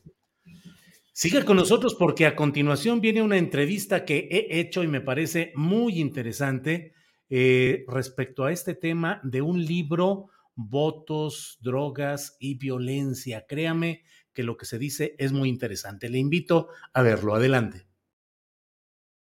Bien, buenas tardes. En esta ocasión tengo el gusto de hablar con los autores de este libro, Votos, Drogas y Violencia, de la editorial Debate. Están con nosotros Sandra Ley. Sandra, buenas tardes. Buenas tardes, Julio. Muchas gracias por la invitación y el espacio para compartir nuestro trabajo. Al contrario, Sandra Ley es profesora e investigadora en la División de Estudios Políticos del CIDE en la Ciudad de México, donde coordina el programa para el estudio de la violencia. Y está también con nosotros Guillermo Trejo. Guillermo, buenas tardes. Julio, buenas tardes. Un gusto estar contigo y tu audiencia. Gracias. Guillermo es profesor de ciencia política en la Universidad de Notre Dame y director del Laboratorio de Violencia y Justicia Transicional del Instituto Kellogg de Estudios Internacionales. Un libro muy interesante, debo decirle que en cuanto lo recibí, comencé a leerlo porque es un tema fundamental, me parece a mí. Sandra Ley, ¿qué aporta este libro? Votas, votos, votas, casi como en el sexenio de Fox, pues, votos, drogas y violencia. El planteamiento es que la alternancia partidista abrió la puerta a una descomposición de los arreglos que durante el tiempo del PRI se mantuvieron y con el cambio de partidos en el poder comenzó todo lo que hoy conocemos? Correcto, esa es parte ¿no? del enorme incógnita que Guillermo y yo buscábamos atender. Eh, poder entender cómo es que la transición a la democracia en México se entretejió con un proceso de violencia eh, que contrario a lo mejor a lo que hubiéramos esperado, ¿no? En una paz democrática que hubiera traído justamente esa transición. Por el contrario, con lo que nos encontramos fue con una expansión de la violencia. Y parte, como bien dices, Julio, de eh, el, punto de partida para el libro es poder entender en la democracia de México que empieza desde abajo, ¿no? Cómo es que esas distintas alternancias partidistas en los estados, en eh, Baja California, Chihuahua, Jalisco, Nuevo León, poco a poco fueron dando pie a una serie de guerras criminales, pero que no la podemos entender si no eh, observamos la naturaleza eh, de la transición a la democracia en México una democracia minimalista, como la llamamos, en donde solamente nos concentramos en la alternancia partidista en sí misma, sin un proceso de reconfiguración de nuestro sistema de justicia, de nuestras fuerzas del orden, que también se pudieran democratizar. Y ante esa ausencia de reformas fundamentales, lo que encontramos es que eh, estas alternancias partidistas a lo que dieron pie fue a eh, la reconfiguración una y otra vez de las redes de protección porque un punto muy importante que no debemos olvidar es cómo el crimen organizado no puede florecer sin esa protección del Estado, que eh, fue posible una y otra vez que ocurriera en los 90, en los 2000 y hoy sigue ocurriendo en este proceso en el que el crimen organizado y el Estado confluyen. Y en esta área, zona gris de la criminalidad que llamamos, en donde las fuerzas del Estado, en donde las fuerzas del orden están trabajando muy en conjunto con los grupos criminales y en esa medida también proponemos, no podemos pensar en el crimen organizado como agentes económicos maximizando ¿no? estos recursos financieros, sino también con una mirada política para poder eh, incidir justamente en esta reconfiguración de, las redes de protección que al final también termina reconfigurando al propio Estado y que hoy poco a poco estamos en una realidad radicalmente diferente a la que estábamos en la década de los 90, con muchos más grupos activos operando y eh, afectando de manera profunda eh, la democracia local y la manera en cómo efectivamente podríamos eh, encontrarnos en otra realidad no solo pacífica, sino democrática. Gracias, Sandra. Guillermo Trejo, sé que voy a hacer una simplificación terrible, pero leyendo su texto que va de 1900, es el estudio de 1990 a 2012, es decir, una parte del salinismo, del cedillismo, del foxismo, el calderonismo y el peñismo. Son los eh, sexenios presidenciales a los que se aborda. Es simplifico mucho, pero mucha gente lo pregunta, Guillermo. Estábamos mejor con el PRI que controlaba todo, que controlaba a las mafias, a los cárteles y garantizaba que no hubiera afectación a la población civil que no estuviera metido, metida en estos negocios.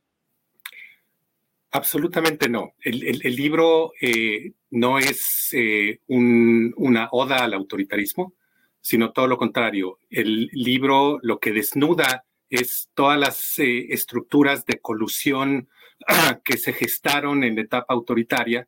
lo que decía Sandra ahorita, ¿no? Este, todas estas redes de colusión, de cooperación, que dieron nacimiento a las estructuras criminales, primero a, los, cárteles, Em, y el, fenómeno del crimen organizado, como lo, entendemos, eh, puede surgir en democracia o en, autoritarismo, pero en México eh, surgió, se expandió, floreció en la etapa autoritaria. Eh, lo que el, libro critica es la naturaleza de la transición, una transición minimalista, una transición de un régimen de partido único a una democracia multipartidista, en donde hubo una democratización de las elecciones, pero no hubo una democratización de las Fuerzas Armadas, de las policías, de los ministerios públicos, de las procuradurías. Y en la medida en que las redes de protección, estas estructuras criminales híbridas, Alguien dice los cárteles no existen. No, no, sí existen, pero son partes de estructuras criminales más complejas donde convergían típicamente miembros de las Fuerzas Armadas, de las policías en el México de los ochentas, fundamentalmente las policías judiciales de los estados, las procuradurías estatales. Ahí, ahí es donde se generaban estas zonas grises de protección. El país transita a la democracia a nivel subnacional adoptando la alternancia, pero sin haber desestructurado todas estas redes. Y eso es lo que te explica por qué algo tan importante y bello de una democracia electoral como es la alternancia termina teniendo efectos no, no intencionales, que es el estallido de la violencia. Cuando los cárteles se ven sin estas estructuras de protección, generan sus ejércitos privados para brindarse su autoprotección y una vez armados, cuando ven que un cartel vecino eh, ante la alternancia se ve desprotegido, pues lo atacan. Así empieza un estallido de conflictos bélicos a lo largo y ancho del país. Los documentamos desde el 90 hasta el 2006. Finalmente, a nivel nacional, no hay que perder la lente en la naturaleza de la transición. Lo que pasó a nivel subnacional pasó también a nivel federal. Transitamos una democracia electoral. Fox nombra a un general eh, en el retiro eh, eh, Maceo de la Concha como su primer procurador. no hay reformas de los ejércitos, de las policías y todas esas redes, todas estructuras de colusión están vigentes hasta el 2000, el trágico 2006, cuando el presidente Candelón declara la guerra contra el narcotráfico. Gracias, Guillermo. Sandra, dice Guillermo, el trágico 2006 durante el salinismo, digo, en todos los sexenios sabemos historias de colusión de ese poder político con los poderes criminales, pero durante el salinismo, digamos que caminaron las cosas relativamente sin tanto impacto en la población civil.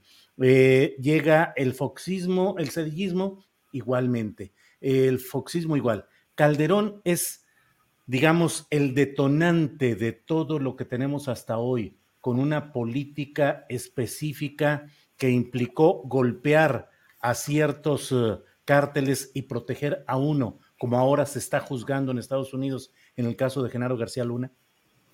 Eh, bueno, ciertamente eh, en el 2006 Felipe Calderón estaba enfrentando una realidad mucho más violenta, ¿no? Por este proceso que estábamos describiendo Guillermo y yo de las alternancias partidistas que dieron pie a una serie de guerras criminales y entonces en el 2006 efectivamente nos encontrábamos en una realidad mucho más violenta. Eh, lo que la clave aquí, Julio, que nosotros enfatizamos es erró en esta estrategia que estuvo sumamente politizada con un espíritu electorero detrás de cómo eh, beneficiar a sus eh, copartidistas panistas y por el contrario terminar eh, desprotegiendo a esos enemigos políticos que en el 2006 habían, lo habían reconocido como presidente legítimo, ¿no? Y específicamente lo que vemos es cómo nos estamos enfrentando a que si bien en los estados, de eh, estados gobernados por el PAN se pudo contener la violencia, esto no fue el caso en los municipios de estados gobernados por el PRD, en Michoacán, en Guerrero, en Zacatecas, donde claramente lo que se ve ahí es no solamente que no se pudo coordinar la política de seguridad como se pudo hacer en los estados panistas como Baja California, sino que explícitamente no se desprotegió, se politizó Incluso se criminalizó a las autoridades locales, dejando muy claro para el crimen organizado que esas esos, em, eh, eh, autoridades, esos ciudadanos, no iba a llegar la federación con una política pública clara, coordinada, eficiente, sino por el contrario, era, eh, era fácil, ¿no? Poder operar y poder asesinar, y como llega el libro a la última parte, a presidentes municipales, a funcionarios, a candidatos, eh, y poder incidir en procesos electorales también, eh, como lo seguimos viendo hoy por hoy. Entonces, más allá de los los carteles que estaban operando, en, eh, porque en realidad ¿no? de lo que vemos es una diversificación en las distintas regiones del país. Más allá de esos, esos carteles que se están protegiendo o no, el punto eh, fundamental del libro es poder observar cómo se puede politizar la política de seguridad y terminar generando mucha más violencia y más aún complejizar el proceso, el proceso del mismo mercado criminal, en donde ya no solamente es la fragmentación de los grupos criminales, sino su diversificación en distintos mercados y más aún el establecimiento de controles a nivel local que les permiten al crimen, le permita al crimen organizado poder controlar la política, la economía y las comunidades a nivel local.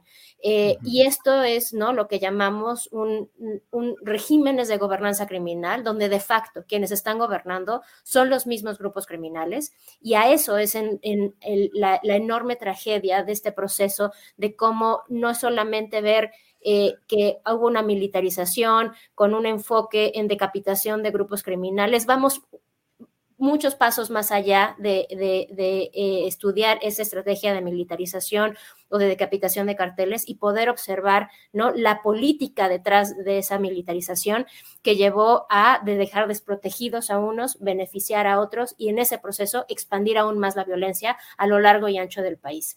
Eh, no solamente traducido en mayores muertes en términos generales, sino también en cómo se cambió por completo la forma como se termina gobernando en los municipios del país, en donde el 30% de los municipios, eh, de los habitantes de los municipios del país, en, a, lo largo y ancho del, territorio nacional, están experimentando estos controles de facto que el crimen organizado busca establecer para poder incidir en la política, en las elecciones, en la economía local y también en la, en la manera en que se puede difundir o no información, en la manera que se puede ejercer ¿no? Eh, derechos básicos eh, políticos, activismo que ha sido uno de los puntos eh, más afectados ¿no? dentro de este fenómeno de gobernanza criminal. Gracias, Sandra. Guillermo Trejo, escuchando a Sandra, me pregunto y te pregunto, eh, en la detonación, el arranque de la guerra contra el narcotráfico que eh, decretó Felipe Caldeón Hinojosa cuando estaba en Los Pinos, tuvo motivaciones electorales tanto tratando de legitimar su llegada al poder de él mismo, Felipe Calderón, como luego una guerra política y electoral para tratar de anular o debilitar a sus contrincantes partidistas? Eh, probamos, eh, evidencia de que en efecto eso sucedió, pero hay que entender quizás, y para, para el público, eh, el país eh, está inmerso en, en, en una dinámica de polarización prácticamente desde el 2006, un poquito antes, ¿no? Eh, polarización de élites izquierda y derecha, polarización del electorado, eh, polarización del electorado y ahora polarización incluso afectiva de personas, ¿no? Eh, em, hay que entender la política de seguridad y la guerra en contra del narcotráfico desde entonces hasta ahora, hasta hoy en día, insisto, en este contexto de polarización.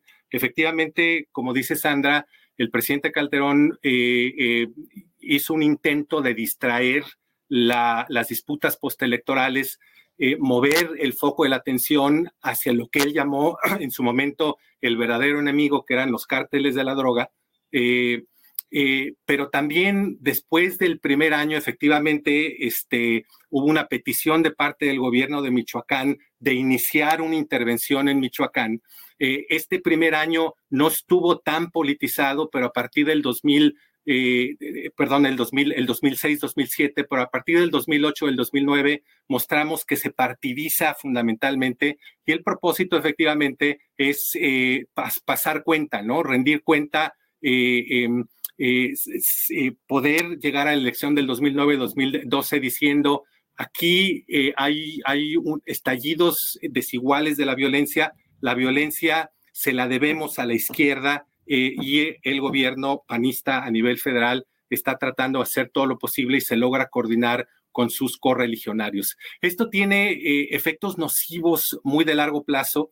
Eh, porque esto termina y, uno analiza cualquier dato de antes y después del 2006, no nada más es la tasa de homicidios, sino también los homicidios que se pueden atribuir a estos conflictos criminales, pero también los asesinatos de periodistas y los asesinatos eh, de sacerdotes y de empresarios. Hay un antes y un después. Estas olas de violencia selectiva, desaparición, masacres, eh, tienen una fecha de inicio en el 2006, pero hay que insistir, eso no se termina, eso continúa hasta nuestros días, en buena medida porque las autoridades federales, los presidentes, eh, ya sean de izquierda, de derecha o del PRI, no han renunciado al control político de las Fuerzas Armadas, al control político de las policías, al control político de las procuradurías y de las fiscalías, y lo mismo ha pasado a nivel de los estados. Entonces, desestructurar estas, desmantelar estas, estas estructuras criminales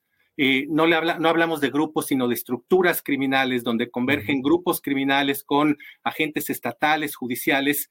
Esta es una tarea que sigue postergada, Julio, y sin la cual no vamos a poder construir un país de derecho, de derechos, eh, y un país en paz. Se requiere pasar, entre muchas otras cosas, por una fase de desmantelamiento de muchas estructuras y esto necesaria pasa por la, necesariamente pasa por la profundización de la democracia. Transitamos en el 2000 sin justicia transicional, sin mirar un pasado represivo, sin democratizar Fuerzas Armadas, Procuradurías a nivel federal y estatal, y seguimos exactamente en lo mismo. Los presidentes no renuncian a su poder de utilizar políticamente la justicia y la seguridad y esto nos explica por qué los niveles de violencia de antes son tan o mayores eh, eh, en, etapa presente. Gracias, Guillermo. Em, Sandra, el título, Votos, Drogas y Violencia. Leo que en el estudio que ustedes han hecho, em, pues se habla de cómo esta alternancia partidista, eh, los cambios en los poderes municipales, estatales y federal han roto o han cambiado las reglas de convivencia que se tenían con grupos criminales. Pero te pregunto, este, esta palabra votos en el título también implica la utilización creciente de los grupos criminales para conseguir votos a favor de ciertos partidos y candidatos, es decir, votos para construir un poder desde el poder del narcotráfico?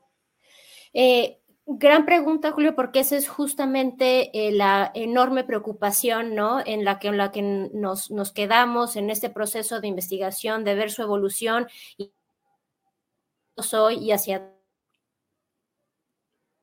dónde nos seguimos. Perdón. Sandra, se pasmó tantito. Si repites, por favor, esta parte.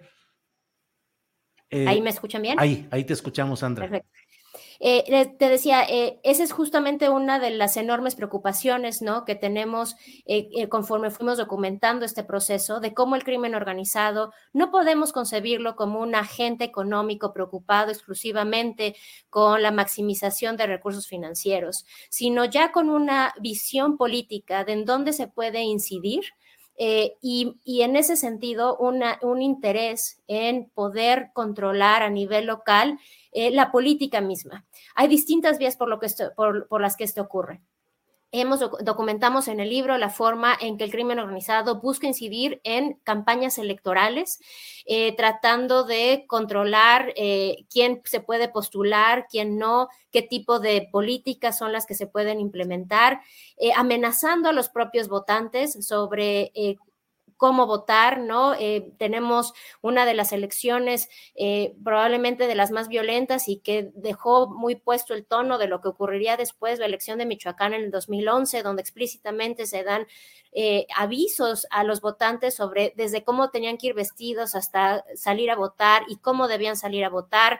Eh, eso es algo que empezamos a ver, ¿no? En, a mediados del sexenio eh, calderonista, pero que se ha replicado a lo largo de los años y ahora lo vemos cada tres años, ¿no? Las distintas elecciones locales, porque es importante puntualizar que el crimen organizado está buscando incidir en esos procesos locales desde donde se puede construir estos, estas redes de protección con distintos agentes del orden que se vuelven fundamentales para poder proveer no solo la protección, sino información de lo que está pasando a nivel local. Y entonces en esa medida es importante incidir en elecciones, a veces asesinando o desapareciendo candidatos, a veces haciendo que otros candidatos se bajen. Tenemos elecciones en donde solamente hemos tenido un candidato, otras elecciones en donde unos días antes de la elección se asesina el candidato, queda un, suplente, ¿no? Y nos hace, tenemos que pensar también en cómo se está reconfigurando quién está dispuesto a ser candidatos, eso que implica para la oferta política real que tienen los votantes y, como les decía, aparte poder incidir en el votante mismo y en cómo, en cómo vota. Esto tiene un efecto no solamente en la elección misma, Julio, sino en lo que ocurre posteriormente en el quehacer de la política pública qué tipo de política de seguridad se puede implementar, quiénes son quienes están en los gabinetes de seguridad a nivel local. Eh, todo, todos estos son procesos concatenados. Eh, que por eso, como bien dices, eh, gracias por la observación, votos, drogas y violencia, porque no podemos separar al crimen organizado hoy por hoy de todos esos procesos a nivel local, de la política local en la cual el crimen organizado ya está muy eh, engarzada para poder generar estos, estos, esta protección a nivel local y poder incidir de manera directa en políticas públicas que les afectan de manera profunda y por lo tanto, eh, ¿cómo hacerlo? Pues desde el primer momento, desde el momento en el que se empieza a construir esa política pública desde las campañas, desde qué tipo de ofertas se pueden hacer y con quién van a poder trabajar en el más largo plazo. Gracias, Sandra. Eh, Guillermo Trejo y Sandra Ley, les pido que me permitan abusar un poquito de su tiempo para plantear una última pregunta, si, si no hay otra cosa. Eh, Guillermo, eh, sé que el trabajo que hicieron se refiere de 1990 a 2012. Le digo a quienes nos escuchan que es un trabajo absolutamente fundamentado en una serie de bases de datos, modelos, estadísticas, información. No es solamente la opinión que se puede expresar sobre un tema, sino que hay un sustento realmente de un trabajo este libro fue publicado incluso originalmente en inglés, aunque ustedes son hispanoparlantes, nacidos en México, pero eh, se publicó originalmente en inglés, se ha traducido al español. Es una información muy, muy completa. Sobre esto te pregunto, Guillermo, aunque no es materia de, de este libro, actualizado a hoy, siguen las mismas uh, líneas de investigación que ustedes plantean aquí, hemos empeorado, hemos mejorado, ¿Ha funcionado el abrazos, no balazos, Guillermo? Julio, hay muchas continuidades. Entendemos que la cuarta transformación es un gobierno que intenta generar cambios, pero también es un gobierno de muchas continuidades. Y muchas de las continuidades las vemos efectivamente en políticas de seguridad. Eh, si tú ves encuestas de opinión pública, eh, hay muchas cosas que a los votantes mexicanos eh, les gusta del actual gobierno, pero si en algo está reprobando al actual gobierno es en políticas de seguridad. Yo creo que en parte es eso, eso se debe a la enorme continuidad. Regresamos otra vez eh, a, las grandes deudas de la transición a la democracia, que son deudas vigentes de la 4T. Democratización eh, del, Poder Judicial, eh, democratización de los ministerios públicos. México es un país eh, es el país de la impunidad, impunidad del 90-98%, en buena medida porque eh, el, tamaño de nuestra tragedia en términos de, graves violaciones de derechos humanos y de, violencia está directamente relacionado a nuestra incapacidad de investigación. No se investigan, no se identifican, no se desestructuran estas, eh, no se desmantelan estas estructuras criminales donde converge poder político, poder de seguridad, y poder de, crimen. Eh, en la medida en que no hagamos eso, eh, vamos a seguir con niveles de violencia como los actuales. México terminó el sexenio de Enrique Peña Nieto con 180 eh, mil muertes en conflictos asociados a, estos, a estas guerras del Estado en contra del crimen y de guerras entre criminales. Cerca, repito, de 180 mil muertes.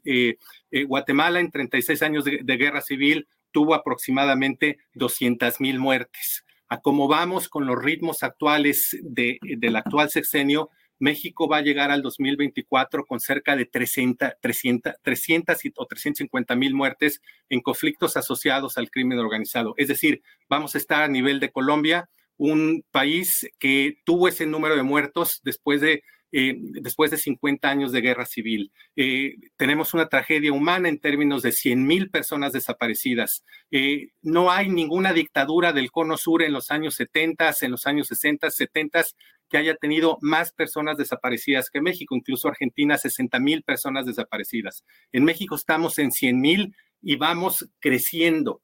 Em, eh, el país más peligroso en el mundo para la prensa, el país más peligroso en el, hemisferio occidental para sacerdotes católicos, Y así podemos seguir con empresarios, líderes de movimientos sociales y demás, ¿no?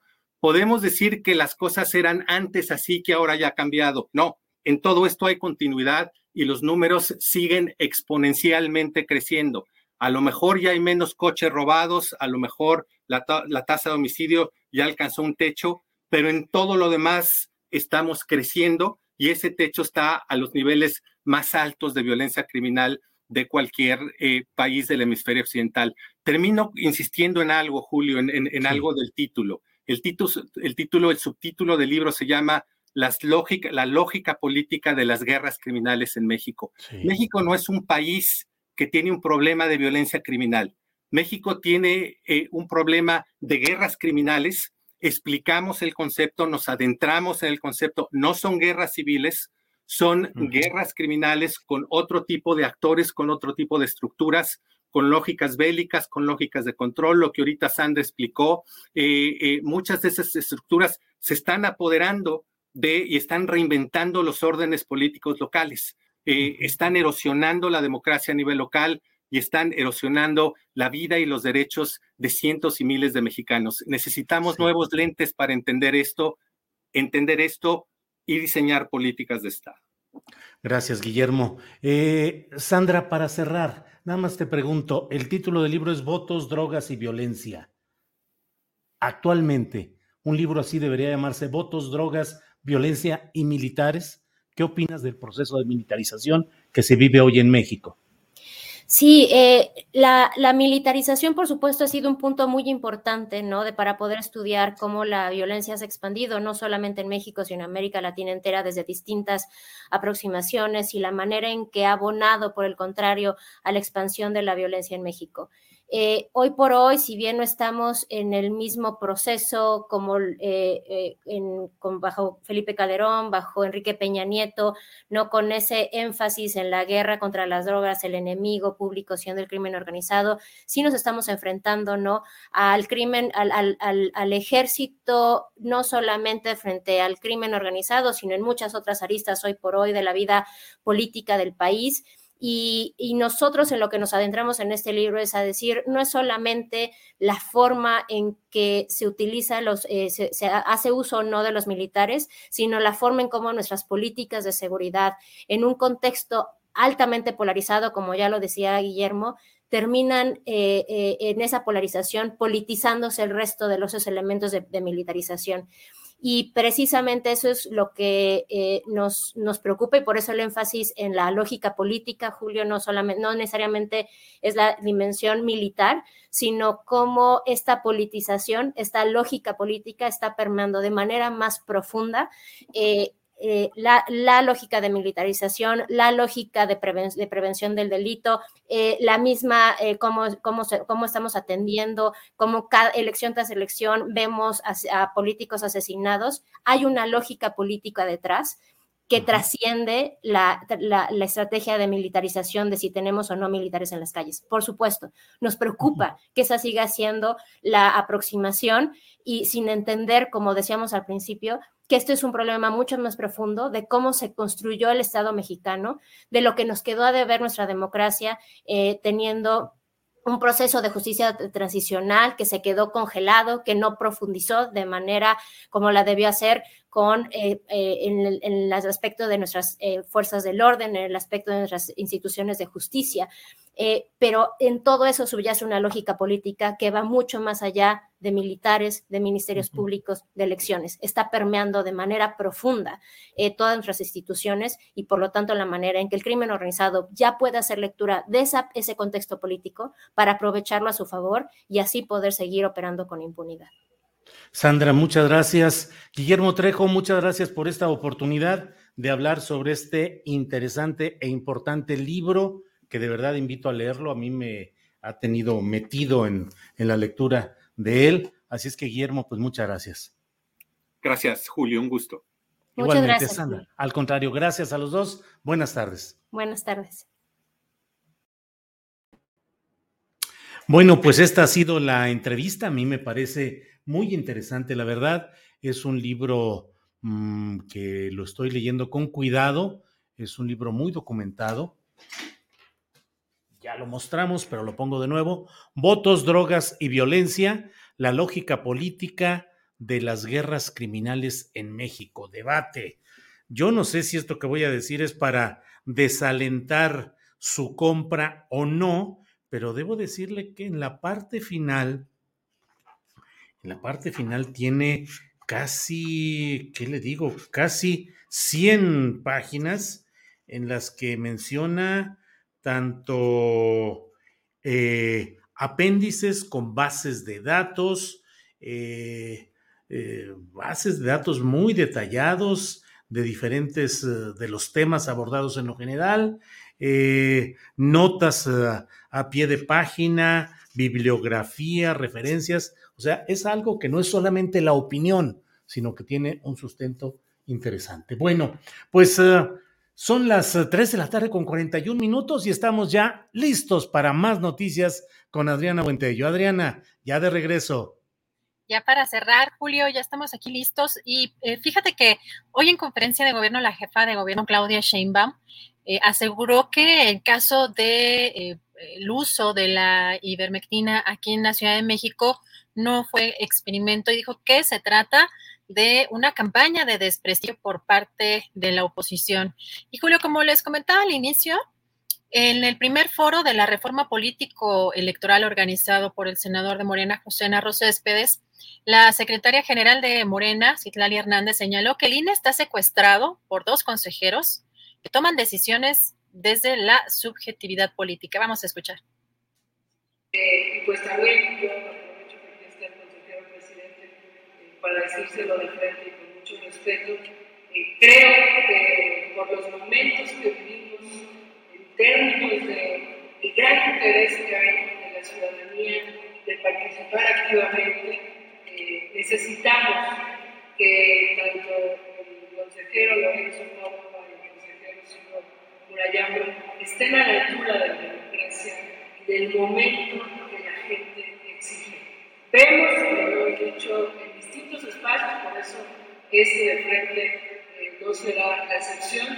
Vemos un Instituto Nacional Electoral secuestrado por dos consejeros que toman decisiones desde su subjetividad política, que han dejado de lado esta capacidad que sin duda tiene y esta claridad teórica que no cuestionamos que sin duda tiene de generar espacios neutrales han tomado posturas eh, en contra de los procesos de participación ciudadana del pueblo de México por pensar o por colocarse en una posición contra el presidente de la República, contra Morena y contra el proyecto de la Cuarta Transformación. Y eso no lastima al proyecto de la Cuarta Transformación del presidente, eso lastima a la ciudadanía, bueno, esto dijo la secretaria general del partido. Pido disculpas por el audio porque estaba muy mal el sonido en ese, en ese evento. Y pues algo también interesante que dijo el consejero presidente del Instituto Nacional Electoral, Lorenzo Córdoba, pues eh, respondió que muchas de las decisiones a las que se le acusa el INE eh, son o se tomaron en el Congreso eh, y además retomó la declaración de una consejera electoral que pedía que se respetaran a los demás consejeros, ya que son 11 los que toman las decisiones, no solamente eh, dos, y criticó que invisibilizan a los demás. Vamos a, escuchar. Se nos ha acusado también, entiendo que es la política, de algunas decisiones que no fueron tomadas por nosotros. Por ejemplo, eh, la, la, promoción de la consulta popular, la verdad es lamentable que solamente haya tenido 15 días para poder promover pero es falso, como algunos dicen, que eso haya sido el, producto de una mala intención o de una falta de compromiso de ley. Esa fue una decisión que se tomó en las cámaras del Congreso de la Unión. En algún momento una colega mía, consejera, le dijo, oigan, respétenos más, porque no somos aquí votamos a Y muchas de las decisiones que en el discurso público iban viendo a él se quieren personalizar dolosamente, que en realidad visibilizan a mis colegas, algunos de los cuales fueron nombrados hace un año y medio, por las actuales con una mayoría distinta a las del pasado. Bueno, Julio, estas las declaraciones de Lorenzo Córdoba advierte pues algunos riesgos sobre esta reforma electoral. Dice que no es necesaria que incluso las elecciones del 2024 se pueden hacer con el marco como, como está. Eh, por supuesto, defendió la, autonomía del Instituto Nacional Electoral y que incluso dijo no es el sistema electoral más caro, señaló que eh, sería el caso eh, de Brasil y que, pues, en el caso, por ejemplo, del sistema electoral de Costa Rica, el que tanto el presidente, pues, ha hecho eh, halagos a, ese sistema electoral. El propio eh, eh, Costa Rica, bueno, ha pedido este, asesorías, de acuerdo con Lorenzo Córdoba, por parte del Instituto Nacional Electoral. Esto es algo de lo que se dio en, esta, en este primer foro sobre esta reforma electoral, Julio, y algo de lo más relevante el día de hoy. Bueno, Adriana, pues ya tenemos completo el panorama informativo de este día con los agregados eh, que hemos eh, hecho de las mesas, entrevistas. Así es que bueno, pues por este día martes 8 de febrero nos queda agradecer a la audiencia, agradecer al público, siendo las 3 de la tarde con 47 minutos, que nos hayan acompañado en este programa. Gracias a la tripulación astillero, gracias a Adriana Buentello, eh, Andrés Ramírez Conejo y desde luego a mi compañero Alfredo Hernández Luna, que coordina la página de julioastillero.com, donde pueden ver, y leer información de lo que va sucediendo en el día. Así es que pues a preparar el siguiente programa, Adriana. Claro que sí, con muchísimo gusto y pues recuerden eh, darle like y si pueden hacer una aportación se los agradecemos mucho ya que nos desmonetizaron el día de hoy y recuerden visitar julioastillero.com para ver toda la información de a partir de este momento y hasta el día de mañana el programa. Muchas gracias.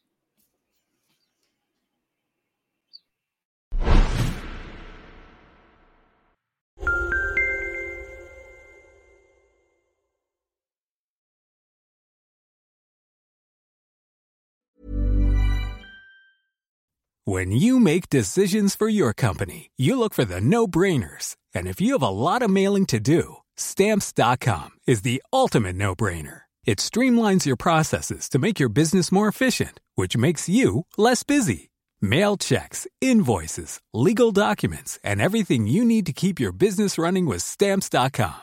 Seamlessly connect with every major marketplace and shopping cart Schedule package pickups and see your cheapest and fastest shipping options from different carriers with rates up to 89% off USPS and UPS rates. And with the Stamps.com mobile app, you can take care of mailing and shipping wherever you are. Make the same no-brainer decision as over 1 million other businesses with Stamps.com. Sign up with Code PROGRAM for a four-week trial, plus free postage and a free digital scale. No long-term commitments or contracts. That's stamps.com. Code program. The secret to summer ready skin is here. Osea's number one best selling Andaria algae body oil, clinically proven to instantly improve skin elasticity and transform dry skin to silky, soft, and unbelievably glowing. Its signature scent of freshly squeezed grapefruit, cypress, and mango mandarin transports you to sun kissed summer days. Get healthy, glowing skin for summer with clean vegan skincare from Osea. Get 10% off your first order site wide with code GLOW at OseaMalibu.com. Para que te enteres del próximo noticiero, suscríbete y dale follow en Apple, Spotify, Amazon Music, Google o donde sea que escuches podcast. Te invitamos a visitar nuestra página julioastillero.com.